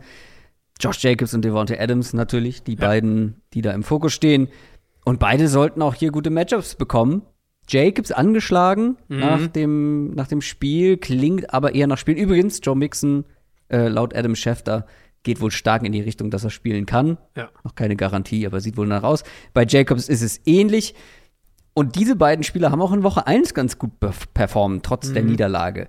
Und die Chargers Defense war ja auch in Woche 1 noch eine ganz andere und ist vor allem weiterhin enttäuschend. Also die beiden musst du erstmal aufhalten. Ja, und also ich muss sagen, ich fand das teilweise schon. Also sie haben das am Ende gewonnen, aber ich fand es teilweise schon erschreckend, wie schlecht die Chargers Run Defense gegen Arizona letzte Woche aussah. Und zwar gegen Arizonas haben es ja in den News schon gehabt, die Backup und, und Backup, Backup Offensive Line im Prinzip. Jetzt die Raiders O-Line ist natürlich auch keine Unit, die Bäume ausreißt, aber im Run-Blocking können die schon was bewegen und das erwarte ich hier ehrlicherweise auch. Jacobs natürlich wichtig, dass der spielen kann. Aber wenn ich jetzt, wenn ich sehe, wie die Chargers Run Defense letzte Woche gegen die Cardinals aussah und dann sehe, was, was Jacobs im Moment spielt und was die Raiders zumindest eben auch im Run Blocking ja durchaus machen können, würde es mich wundern, wenn die da nicht das am Boden auch dominieren können. Und dann haben wir die letzten Wochen auch gesehen, ähm, dass, ja, dass man diese Chargers Defense sogar auch tief attackieren kann, was ja eigentlich zwischendurch nicht so, oder was ja auch strukturell das ist, was sie verhindern wollen. Aber das haben jetzt auch mehrere Teams gemacht, haben die Cardinals auch einige Male gemacht. Das können die Raiders auch, ob das mit Adams ist oder mit Mac Hollins oder wie auch immer, das können sie schon auch. Natürlich, die Raiders sind immer noch limitiert mit, mit ihrem Waffenarsenal, ohne, ohne Renfro, ohne ähm, ohne Darren Waller, klar, da fehlen da auch wichtige Leute. Aber die Chargers sind defensiv super verwundbar und ich sehe sie halt auch da verwundbar, wo die Raiders im Moment gut angreifen können. Und natürlich ist die Raiders offensiv selbst eine inkonstante Unit und so, das wissen wir alle. Derek Carr spielt keine gute Saison. Aber wenn ich die Chargers Defense aktuell sehe und dann überlege, was, was machen die mhm. Raiders offensiv gut, mm. das ist halt schon so ein bisschen so Puzzle, Puzzleteil passt ineinander, ja, genau. Ja, absolut. Ähm, also das wird, wird interessant. Es wird halt schon ein individueller Drop-off, ähm, wenn, wenn Jacobs tatsächlich nicht spielen kann oder weniger spielen muss, weil die anderen sind jetzt auch nicht so eingespielt. Ich weiß nicht, wie groß die Rolle da ist als Running Back, aber mhm. es ist ja in vielen Spielen einfach immer nur Josh Jacobs gewesen und kein anderer Running Back hat eine Chance bekommen, irgendwas zu zeigen. Da bin ich mal gespannt drauf. Auf der anderen Seite ähm, auch hier individuelle Klasse. Max Crosby. Problem Ja. hier ist natürlich noch, er ist halt komplett allein auf weiter Flur. Weil die Defense ist Murks. Die Defense von den Raiders ist. Ja. Also, ja, ja, ja, also generell hast du natürlich recht. Aber wenn wir jetzt, sagen wir mal, den, den Eindruck vom letzten Wochenende mitnehmen, auch hier fand ich es erschreckend teilweise, wie die Chargers defensiv auch, äh, offensiv auch die Line of Scrimmage verloren haben, über weite Teile. Haben sie dann auch noch ähm, Corey Lindsley verloren, ihren Center, der ist im Concussion-Protokoll, wissen wir nicht, ob er spielen kann. Trey Pipkins musste mit einer Knieverletzung raus, also hatten dann noch mehr Backups drauf. Und die Cardinals haben über weite Teile des Spiels den echt Probleme mit dem Pass Rush bereitet. Arizona ist jetzt na, auch keine dominante Pass Rushing Unit. Die Raiders letzte Woche, natürlich Max Crosby war wieder der dominante Spieler gegen die Seahawks, aber ich, also ich würde sagen, Chandler Jones hatte wahrscheinlich sein bestes Spiel bisher für die Raiders. Er hatte acht Pressures. Ähm, und auch die Interior Pass Rusher haben gegen Seattle Druck gemacht an der Line of Scrimmage. Ich finde halt, es gibt absolut ein Szenario, in dem das hier auch passiert. Und ja, die Chargers sind ganz gut darin, trotz Pressure zu funktionieren, weil Herbert viele Sacks verhindert, weil sie ja sowieso viel aufs Kurzpassspiel gehen und so. Aber ich kann mir schon vorstellen, dass die Chargers hier ähnlich wie zumindest mal über Teile der, des Spiels gegen Arizona auf beiden Seiten die Line of Scrimmage verlieren. Und das kann dann halt schon, da kannst du halt schon dann wieder in ein Loch irgendwie fallen. Ja. Also, ich bin gespannt. Ja, Crosby gegen diese O-Line, klar. Ähm, selbst wenn Pipkins spielen kann, der letzten, hat die letzten zwei Spiele acht Pressures zugelassen. Das ist nicht optimal. Aber grundsätzlich, was finde ich immer so ein bisschen. Also, du kritisierst die Chargers gerne und bei den meisten Sachen bin ich auch dabei, aber da fällt so ein bisschen, finde ich, hinten über, wie gut Justin Herbert eigentlich die letzten Genau, Wochen ja. wieder spielt. Ja. Ähm, weil ich glaube, mit diesem Justin Herbert in der Form hast du immer eine Chance, mehr Punkte zu machen als der Gegner. Ja, vor allem, weil die, die gegnerische Defense hier in dem Fall nicht besonders gut ist. Außer halt so ein, zwei Spieler. Der spielt einfach richtig gut und das trotz dieser ganzen Hindernisse, die ihm in den Weg gestellt werden. Mit, mit dem Offensive Coordinator, mit der O-Line, die du gerade angesprochen hast, mit dem Receiver-Mangel zwischendurch und die eigene schlechte Defense. Ich erwarte aber trotzdem dass diese, dass diese Chargers Offense ordentlich punkten kann. Vor allem könnte ein Mike Williams wieder mit dabei sein. Und dann hat er sie endlich mal wieder, vielleicht ja auch mal über ein ganzes Spiel. Keenan Allen und Mike Williams. Das wird dann halt doppelt interessant. Ja, nee, absolut. Und, und auch da würde ich nur sogar noch we- weitergehen. Äh, Keenan Allen und Austin Eckler gegen die Underneath Coverage der Raiders ist auch ein Matchup, was die Chargers, glaube ich, was, was gut funktionieren kann für sie. Ich denke nicht, dass die Chargers den Ball gut laufen können hier. Dafür traue ich dem Run-Game der Chargers im Moment einfach nicht. Und die Raiders, glaube ich, werden an der Line das eher für sich entscheiden. Aber ich glaube, im Kurzpassspiel wird einiges gehen. Und Herbert bin ich natürlich voll bei dir. Also, wenn Herbert so spielt, wie er es im Moment wieder macht, dann haben sie immer eine Chance. Und die Raiders Defense, gerade auch in Coverage, hat auf jeden Fall mehr als genug Ansatzpunkte, wo du denen wehtun kannst. Deswegen, ja, könnte durch. Ich meine, haben wir es ja eben gesagt, Over-Under ist auch nicht so niedrig. Das könnte ein unterhaltsames Spiel werden, wo es aber halt dann für die Chargers am Ende wahrscheinlich wieder drauf ankommt, ob Herbert sie so ein bisschen retten kann, weil ich vermute, wenn ich so auf die Matchups insgesamt gucke, dass die Chargers mehr verlieren als gewinnen. Aber Herbert kann natürlich, äh, kann das natürlich ausgleichen. Chargers sind auswärts Favorit mit zwei Punkten. Ich, für mich sind sie auch das bessere Team her. Äh, Das Team, sie werden Punkte zulassen, sie werden Big Plays zulassen, aber ich will erst mal sehen, wie die Raiders die Chargers in möglicherweise Vollbesetzung stoppen. In irgendeiner Form. Und Äh, ja, an der Line of Scrimmage das- halt. Das ist, glaube ich, schon. ja, Max Crosby wird bestimmt den einen oder anderen Pressure haben. Ein, zwei Sacks, okay. Aber ich weiß nicht, ob das ausreicht, wenn die Secondary dahinter individuell einfach komplett unterlegen ist. Ja, das ist fair. Ich. Boah. Also, es ist kein Spiel, was Ja, ich. jetzt komm, äh, jetzt musst du mit den Raiders gehen. Du kannst hier nicht die Chargers äh, zehn Minuten schlecht reden und dann nicht mit den, mit den Raiders gehen. Ich glaube wirklich, dass die Raiders den Ball konstanter bewegen hier. Insofern, warum nicht? Ja, ja. Sehr gut. Ähm, das waren alle unsere Spiele, auf die wir ausführlich schauen. Jetzt kommen wir zu unserem Schnelldurchlauf. Da gibt es nämlich noch einige, aber es waren so viele gute, enge Spiele, wo wir wussten, dass wir ausführlich drüber sprechen werden. Ein paar mehr im Schnelldurchlauf. Zum Beispiel Bears gegen Packers. All eyes on. Aaron Rodgers, ob er spielen kann, hat sich ja verletzt im letzten Spiel, hat jetzt aber selber gesagt, er plant damit spielen zu können. Gab wohl positives Feedback von den Ärzten. Ansonsten wäre es eine Chance für Jordan Love. Also wenn die Packers sagen, ja, nee, lass mal, Aaron. Saison ist gelaufen, erhol dich mal. Wir testen mal hier unseren, oder wir stellen mal unseren jungen Quarterback ins Schaufenster. Wäre auch eine Möglichkeit. Mhm. Haben wir ja Montag schon ein bisschen drüber gesprochen. Ähm, ich denke halt, die Packers sollten hier, egal wer Quarterback spielt, den Ball am Boden sehr gut bewegen können. Gegen diese Bears Front. Bears ja auch in der Secondary stark angeschlagen. Ja, gegen die Jets hatten die am Ende kaum noch Starter drauf. Eddie Jackson fällt jetzt auch erstmal aus. Also, äh, ja, da sollte es für Green Bay schon fast egal, wer Quarterback spielt, sollte es da ähm, Ansatzpunkte geben. Und Chicago halt, wir haben ja Mooney schon angesprochen, wird jetzt nicht mehr spielen dieses Jahr. Fields dann letzte Woche auch rausgehalten, was ich für richtig halte, weil wie gesagt, der Worst Case für mich wäre es, wenn, wenn Fields, der ja jetzt schon eine nicht unerhebliche Schulterverletzung hat, wenn er die noch schwerer, äh, sich da noch schwerer verletzt und das irgendwie ihn für 2023 noch beeinträchtigt und sportlich gewinnen, glaube ich, können sie nicht mehr viel. Deswegen, mhm. ja, diese Saison halbwegs mit Anstand zu Ende bringen. Die Packers, die beste Unit oder das Beste, was hier auf dem Platz steht, in meinen Augen, ist das Run-Game der Packers. Das trifft auf eine sehr schlagbare äh, Bears Front, deswegen denke ich, dass sie da auch den Ball gut bewegen können und dass sie das dann relativ souverän auch gewinnen sollten. Das glaube ich auch. Ähm, machen wir direkt weiter mit den 4 und 7 Lions gegen die 4 und 7 Jaguars. Das hast du ja eben gerade schon genannt. Das äh, könnte ein punktreiches mhm. und unterhaltsames Spielchen werden, weil beide Offenses sehen gut aus. Die Offense von den Jaguars letzte Woche rechtlich verbessert. Die Lions Offense sowieso immer gut für ein, für ein richtig gutes Spiel. Und beide, die, beide Defenses sind halt richtig mies. So, das spricht eigentlich für ja. ein punktreiches Spiel. Es ist kein wichtiges Spiel, Mhm. Aber vielleicht das mit den meisten Punkten. Die Frage ist nur, wer hat am Ende mehr Punkte? Ja, und wahrscheinlich auch sehr unterhaltsames Spiel. Also das äh, könnte ich mir durchaus vorstellen. Auch so ein bisschen das, das Duell zweier hoffnungsvoller Teams, die jetzt so beide dieses Jahr auf, auf in verschiedenen mhm. Teilen irgendwie so positive Trends gezeigt haben. Aber natürlich, wo, wenn du jetzt Fan bist, dann freust du dich eher auf, auf 2023 als jetzt auf die letzten Spiele dieser Saison, würde ich denken. Jaguars jetzt der Sieg gegen Baltimore, haben wir am Montag drüber gesprochen absoluter Big Boy Drive von Trevor Lawrence am Ende. Ähm, auch generell jetzt für Lawrence das dritte Spiel nacheinander, wo er echt gut aussah.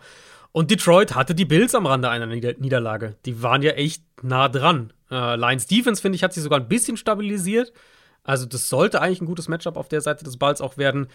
Nicht auf höchstem Niveau jetzt im Liga-Vergleich, aber halt zwei Units, Jaguars Offense, Lions Defense, die, finde ich, so einen positiven Trend zeigen. Jaguars Offense noch mal mehr, auf jeden Fall. Und ich denke auch, dass Jacksonville da einige Sachen freischieben kann gegen Detroit, dass sie den Ball auch wieder deutlich besser laufen können als jetzt gegen Baltimore. Travis Etienne ist angeschlagen, soll ja aber wohl spielen können. Das ist super wichtig, weil es ist ein wahnsinnig wichtiger Spieler, um ihnen Explosivität offensiv zu geben, die sonst halt so ein bisschen fehlt. Aber die Lions sollten den Ball auch laufen können. Jacksonville immer noch wackelig gegen den Run. Ich denke, dass Detroit mit, mit der Physis, die sie mitbringen im Run-Game, dass sie da punkten können. Gegen eine Jaguars Front, die jetzt vielleicht eher so ein bisschen auf Speed, Explosivität ausgelegt ist da sollte sie am Boden was machen können und dann glaube ich, das wird ein munteres Offenspiel zwischen den beiden, ja. wo ich im Moment Jacksonville leicht vorne sehe. Aber ich glaube, das wird einfach ein, ein, sehr unterhaltsames Spiel.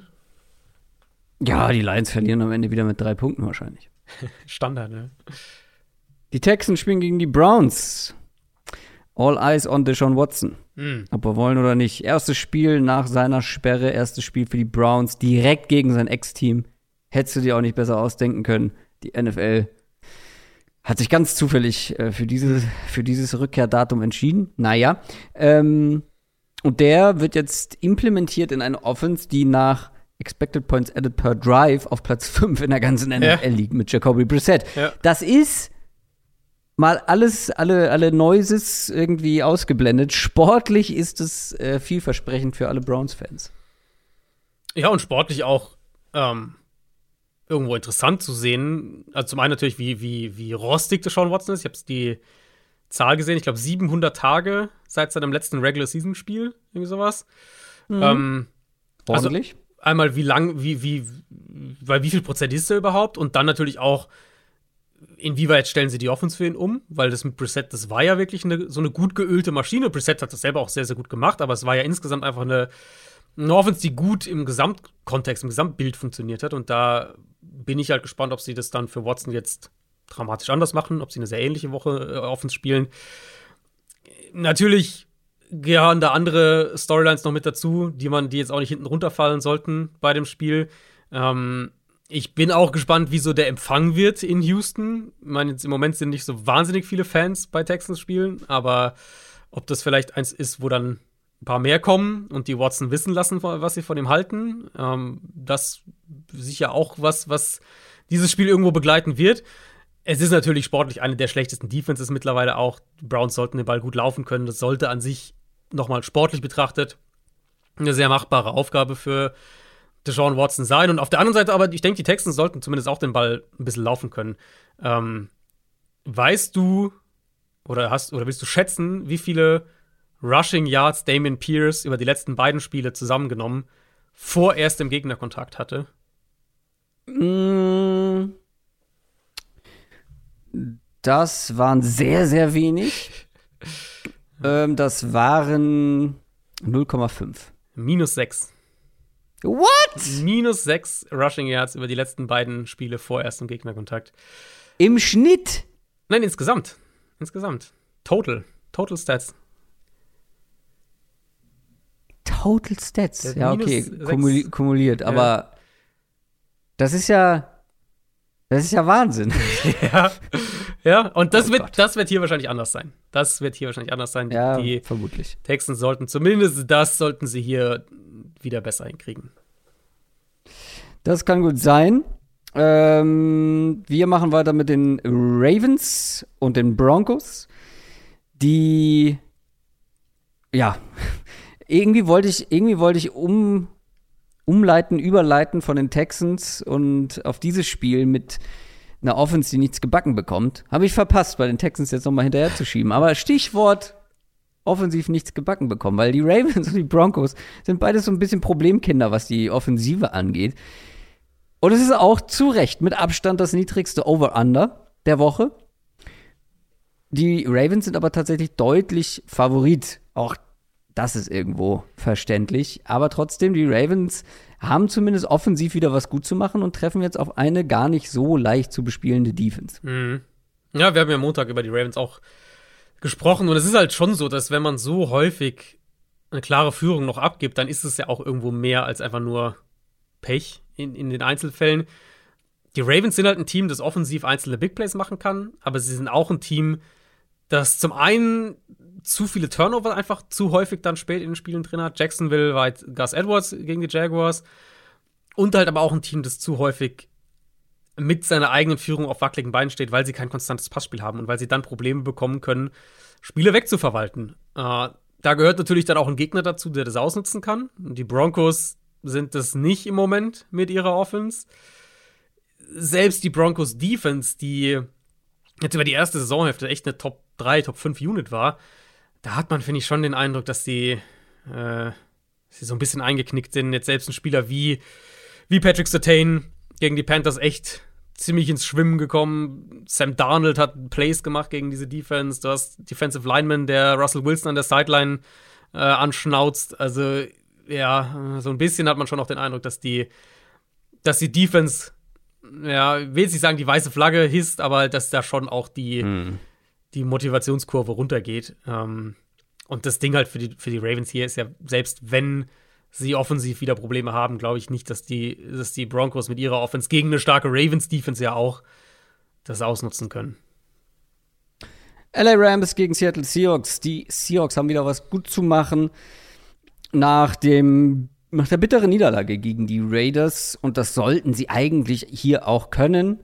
Mhm. Weil bei den Rams muss man erstmal gucken, wer da überhaupt spielt. Ja. Matthew Stafford, pff, wahrscheinlich eher nicht, auch wenn er vielleicht sogar spielen könnte. Aaron Donald nicht mit dabei, Allen Robinson nicht dabei, Cooper Cup sowieso nicht mit dabei. Das ist einfach wirklich nur noch ein kleines Häufchen Elend, was da von, dem, von der mhm. Super Bowl-Mannschaft übrig geblieben ist. Umso besser für Geno Smith und Co., die mittendrin sind im Playoff-Rennen. Ja, ähm, ich denke, das ist das kann ein Get-Right-Spiel werden für die Rams, auch weil die äh, Rams zwar, die Rams ja immer noch ganz gut sind, was die Run-Defense angeht, aber auch gegen den Pass ja mittlerweile echt häufiger dann mehr zugelassen haben. Seahawks hatten jetzt die letzten Spiele so ein bisschen Probleme in der Run-Defense auch wieder. Ähm, aber die Rams haben halt eigentlich nicht die Kapazitäten, um das auszunutzen. Die, die Rams hatten, ich glaube, in der ganzen Saison hatten die noch keinen 100-Yard-Rusher. Das ist einfach, die O-Line ist super angeschlagen, die Running Backs sind nicht gut.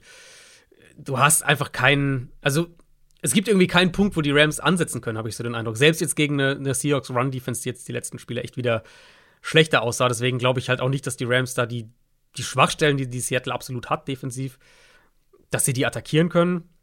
Und Seattles Offense ist so ein bisschen Boom or Bust, aber wenn sie über ein Spiel genügend Gelegenheiten bekommen, dann gibt es auch die Big Plays irgendwann. Und die Rams, muss man ja dann auch sagen, sie haben ja dann nicht mal so in der Breite die Coverage-Qualitäten, um das zu verhindern. Also ja, sie haben Jalen Ramsey und den kannst du dann gegen Metcalf stellen. Aber ich glaube, dass es für die, für die Seahawks mehr als genug Gelegenheiten geben wird, offensive Big Plays zu setzen. Und dass die Rams offensiv auch einfach nicht genug machen können. Sunday Night Game, Dallas Cowboys gegen Indianapolis Colts. Auf dem Papier größtes Mismatch laut den Buchmachern in den USA. Die Cowboys sind mit elf Punkten Favorit. Mhm. Und das auch irgendwo zu Recht. Die Colts wurden geerdet nach dem kleinen Höhenflug. Und zwar von den Steelers. Und Dallas sollte einfach auf beiden Seiten des Balls besser sein. Und ja, ja. damit ist eigentlich viel zu diesem Spiel gesagt. Außer es gibt eine große Überraschung. Ja, ja, schon. Ich meine, die Chance vielleicht für die Colts ist, dass wir gesehen haben, dass man gegen diese Cowboys Front, so dominant sie auch im Pass Rush ist, dass man den Ball laufen kann gegen die. Das ist die einzige Chance, die die Colts haben. Sie müssen den Ball gut laufen, sie müssen das Spiel Low Scoring halten, indem sie selbst vielleicht ein paar lange Scoring Drives haben und dann defensiv die Cowboys mit ihrer Front, mit ihrer, also die Colts mit ihrer Front dann eindimensional machen ein bisschen. Was ehrlicherweise sie gegen Pittsburgh nicht geschafft haben. Ähm, Pittsburgh konnte den Ball laufen, die Cowboys Line ist nochmal eine ganz andere Hausnummer. Und das Passing Game, also die Passing Offense der Cowboys läuft ja auch immer runter. Jetzt war Michael Gallup mal echt ein Faktor gegen die Giants, hat ein paar Plays gemacht. Das sollte eigentlich in der Summe zu viel sein für die Colts, selbst wenn sie den Ball hier einigermaßen laufen können. Aber was ich halt sagen würde, ist, dass die Cowboys schon, wir haben das ja immer wieder auch gesagt, so inkonstant sind, dass sie auch mal dazu neigen, in so einem Spiel zu einem zu, zu, tieferer Competition, zu einem tieferen Level so ein bisschen runter zu spielen mhm. und, und nicht ihre Trümpfe so richtig anbringen zu können. Aber eigentlich, also viel mehr, als dass die Colts den Ball vielleicht einigermaßen laufen können, ähm, sehe ich halt eigentlich nicht. Und zum Abschluss Monday Night Game, Tampa Bay Buccaneers gegen die New Orleans Saints. Das wiederum könnte ein richtig kritisches Spiel werden für beide Teams, vor allem für die Buccaneers wahrscheinlich auch ein Spiel mit wenigen, wenigen Pum Punkten. Beide Offenses mit so ein bisschen Problemen in den letzten Wochen. Die Buccaneers kommen auch nach dem Münchenspiel nicht wieder so richtig in Fahrt, aber ein Saints-Sieg würde mhm. diese Division, ich habe es vorhin schon mal angedeutet, diese Division komplett anzünden einfach, weil dann wären sie gleich auf ja. mit den Buccaneers. Die Falcons könnten mit einem Sieg an 1 gehen. Buccaneers sind zwar favorisiert, aber trotzdem, ich sag mal so, das Spiel ist uninteressant, wenn die Buccaneers das hier gewinnen. Das Spiel mhm. wird immer interessanter, je länger die Saints in diesem Spiel bleiben und vielleicht am Ende sogar gewinnen. Dann, hey, dann ist Feuer drin. Ja. Ja, und die Bucks sind ja gegen Cleveland eigentlich gut gestartet, aber dann halt wieder in ein Loch gefallen. Hatten anfangs eigentlich auch mal ein bisschen Explosivität drin, hatten ja auch ihren längsten Run dieser Saison, der 35 Jahre von Rashad White. Aber dann halt komplett mhm. in ein Loch gefallen und, und die Offense einfach super enttäuschend furchtbares Time-Management dann auch am Ende, wo sie ja echt, wo Todd Bowles ja echt auf Overtime auch spielt. Äh, Tristan Wirfs verloren, haben wir gesagt, der wird ein paar Wochen fehlen. Die Frage ist halt wirklich, spielt hier eine Rolle? Saints Defense hat sich gut, sehr gut geschlagen gegen die Niners. Ich denke nicht, dass die Bucks hier dann den Ball auf einmal laufen können. Dann ist nee. halt so ein bisschen die Frage, kriegen sie Big Plays durch die Luft? Finde ich, hängt auch dann damit zusammen, ob die Saints Marshall Latimore diese Woche zurückbekommen. Der ist ja immer noch raus. Ähm, weil sie haben natürlich schon so das Problem, wie matchen sie diese Saints Receiver und wenn äh, diese, diese ja. Bucks Receiver und wenn sie Latimore haben, den kannst du halt auf Evans stellen. So dieses Matchup haben wir jetzt oft genug gesehen die letzten Jahre. Der kann dem riesige Probleme bereiten. Wenn sie den nicht haben, weiß ich nicht so genau, wie sie es gematcht kriegen. Zumal Chris Godwin im Moment echt gut spielt. Also das ist ja wirklich einer, der, der so der Lichtblick ist. Ähm, dann würde ich halt auf der anderen Seite sagen, Bucks Defense, das ist mehr und mehr noch ein Schatten ihrer selbst. Ähm, jetzt, ja, gegen Cleveland hat auch wieder dann irgendwann, irgendwann eingebrochen. Run-Defense wackelt. Chris Olave ist ein Receiver, der im Moment jede Woche seine Plays macht. ich kann mir schon gut vorstellen, dass die Saints daraus ein enges Spiel machen. Und, und ehrlicherweise, so wie die Bucks sich jetzt auch gegen Cleveland wieder präsentiert haben, würde es mich nicht mal wundern, wenn die Saints das verlieren. Aber ich sehe halt beide Teams im Moment als. Ich meine, irgendwer muss diese Division gewinnen, ist auch klar. Aber bei beiden habe ich im Moment, wenn ich jetzt über das Playoff-Picture nachdenke, relativ wenig, nicht wenig Interesse, aber, aber ich glaube, die werden einfach relativ irrelevant sein, weil sie einfach nicht gut sind. Ja, in den Playoffs ist es aber immer nur ein Spiel. Klar. Wahrscheinlich hätte man das gleiche über die Bengals Anfang der Playoffs letztes Jahr auch gesagt. Mhm. Vielleicht nicht ganz so extrem. Das waren alle Spiele. Damit bleibt noch Folgendes. Unser Tippspiel zum Abschluss. Und ich sage das so gut gelaunt, weil mein Vorsprung noch größer geworden ist. Ich bin ganz sicher mit den Chiefs gegen die Rams gegangen. Easy Business, ein Punkt für mich. Du hast es mit zweieinhalb Punkten versucht, mit den Patriots gegen die Vikings. Das hat nicht funktioniert. Und damit steht es 11 zu 6. Adrian, hm. so langsam, so langsam wird es kribbelig und ich kann dir schon mal ein bisschen Druck machen. Ich werde diese Woche keinen Favoriten nehmen. Egal wen du nimmst. Du wirst diese Woche keinen Favoriten nehmen. Okay. Ähm, ja, gut, also ich, natürlich, liefern. ich natürlich auch nicht, weil mir bringt es ja nichts, einen Favoriten ja. zu nehmen.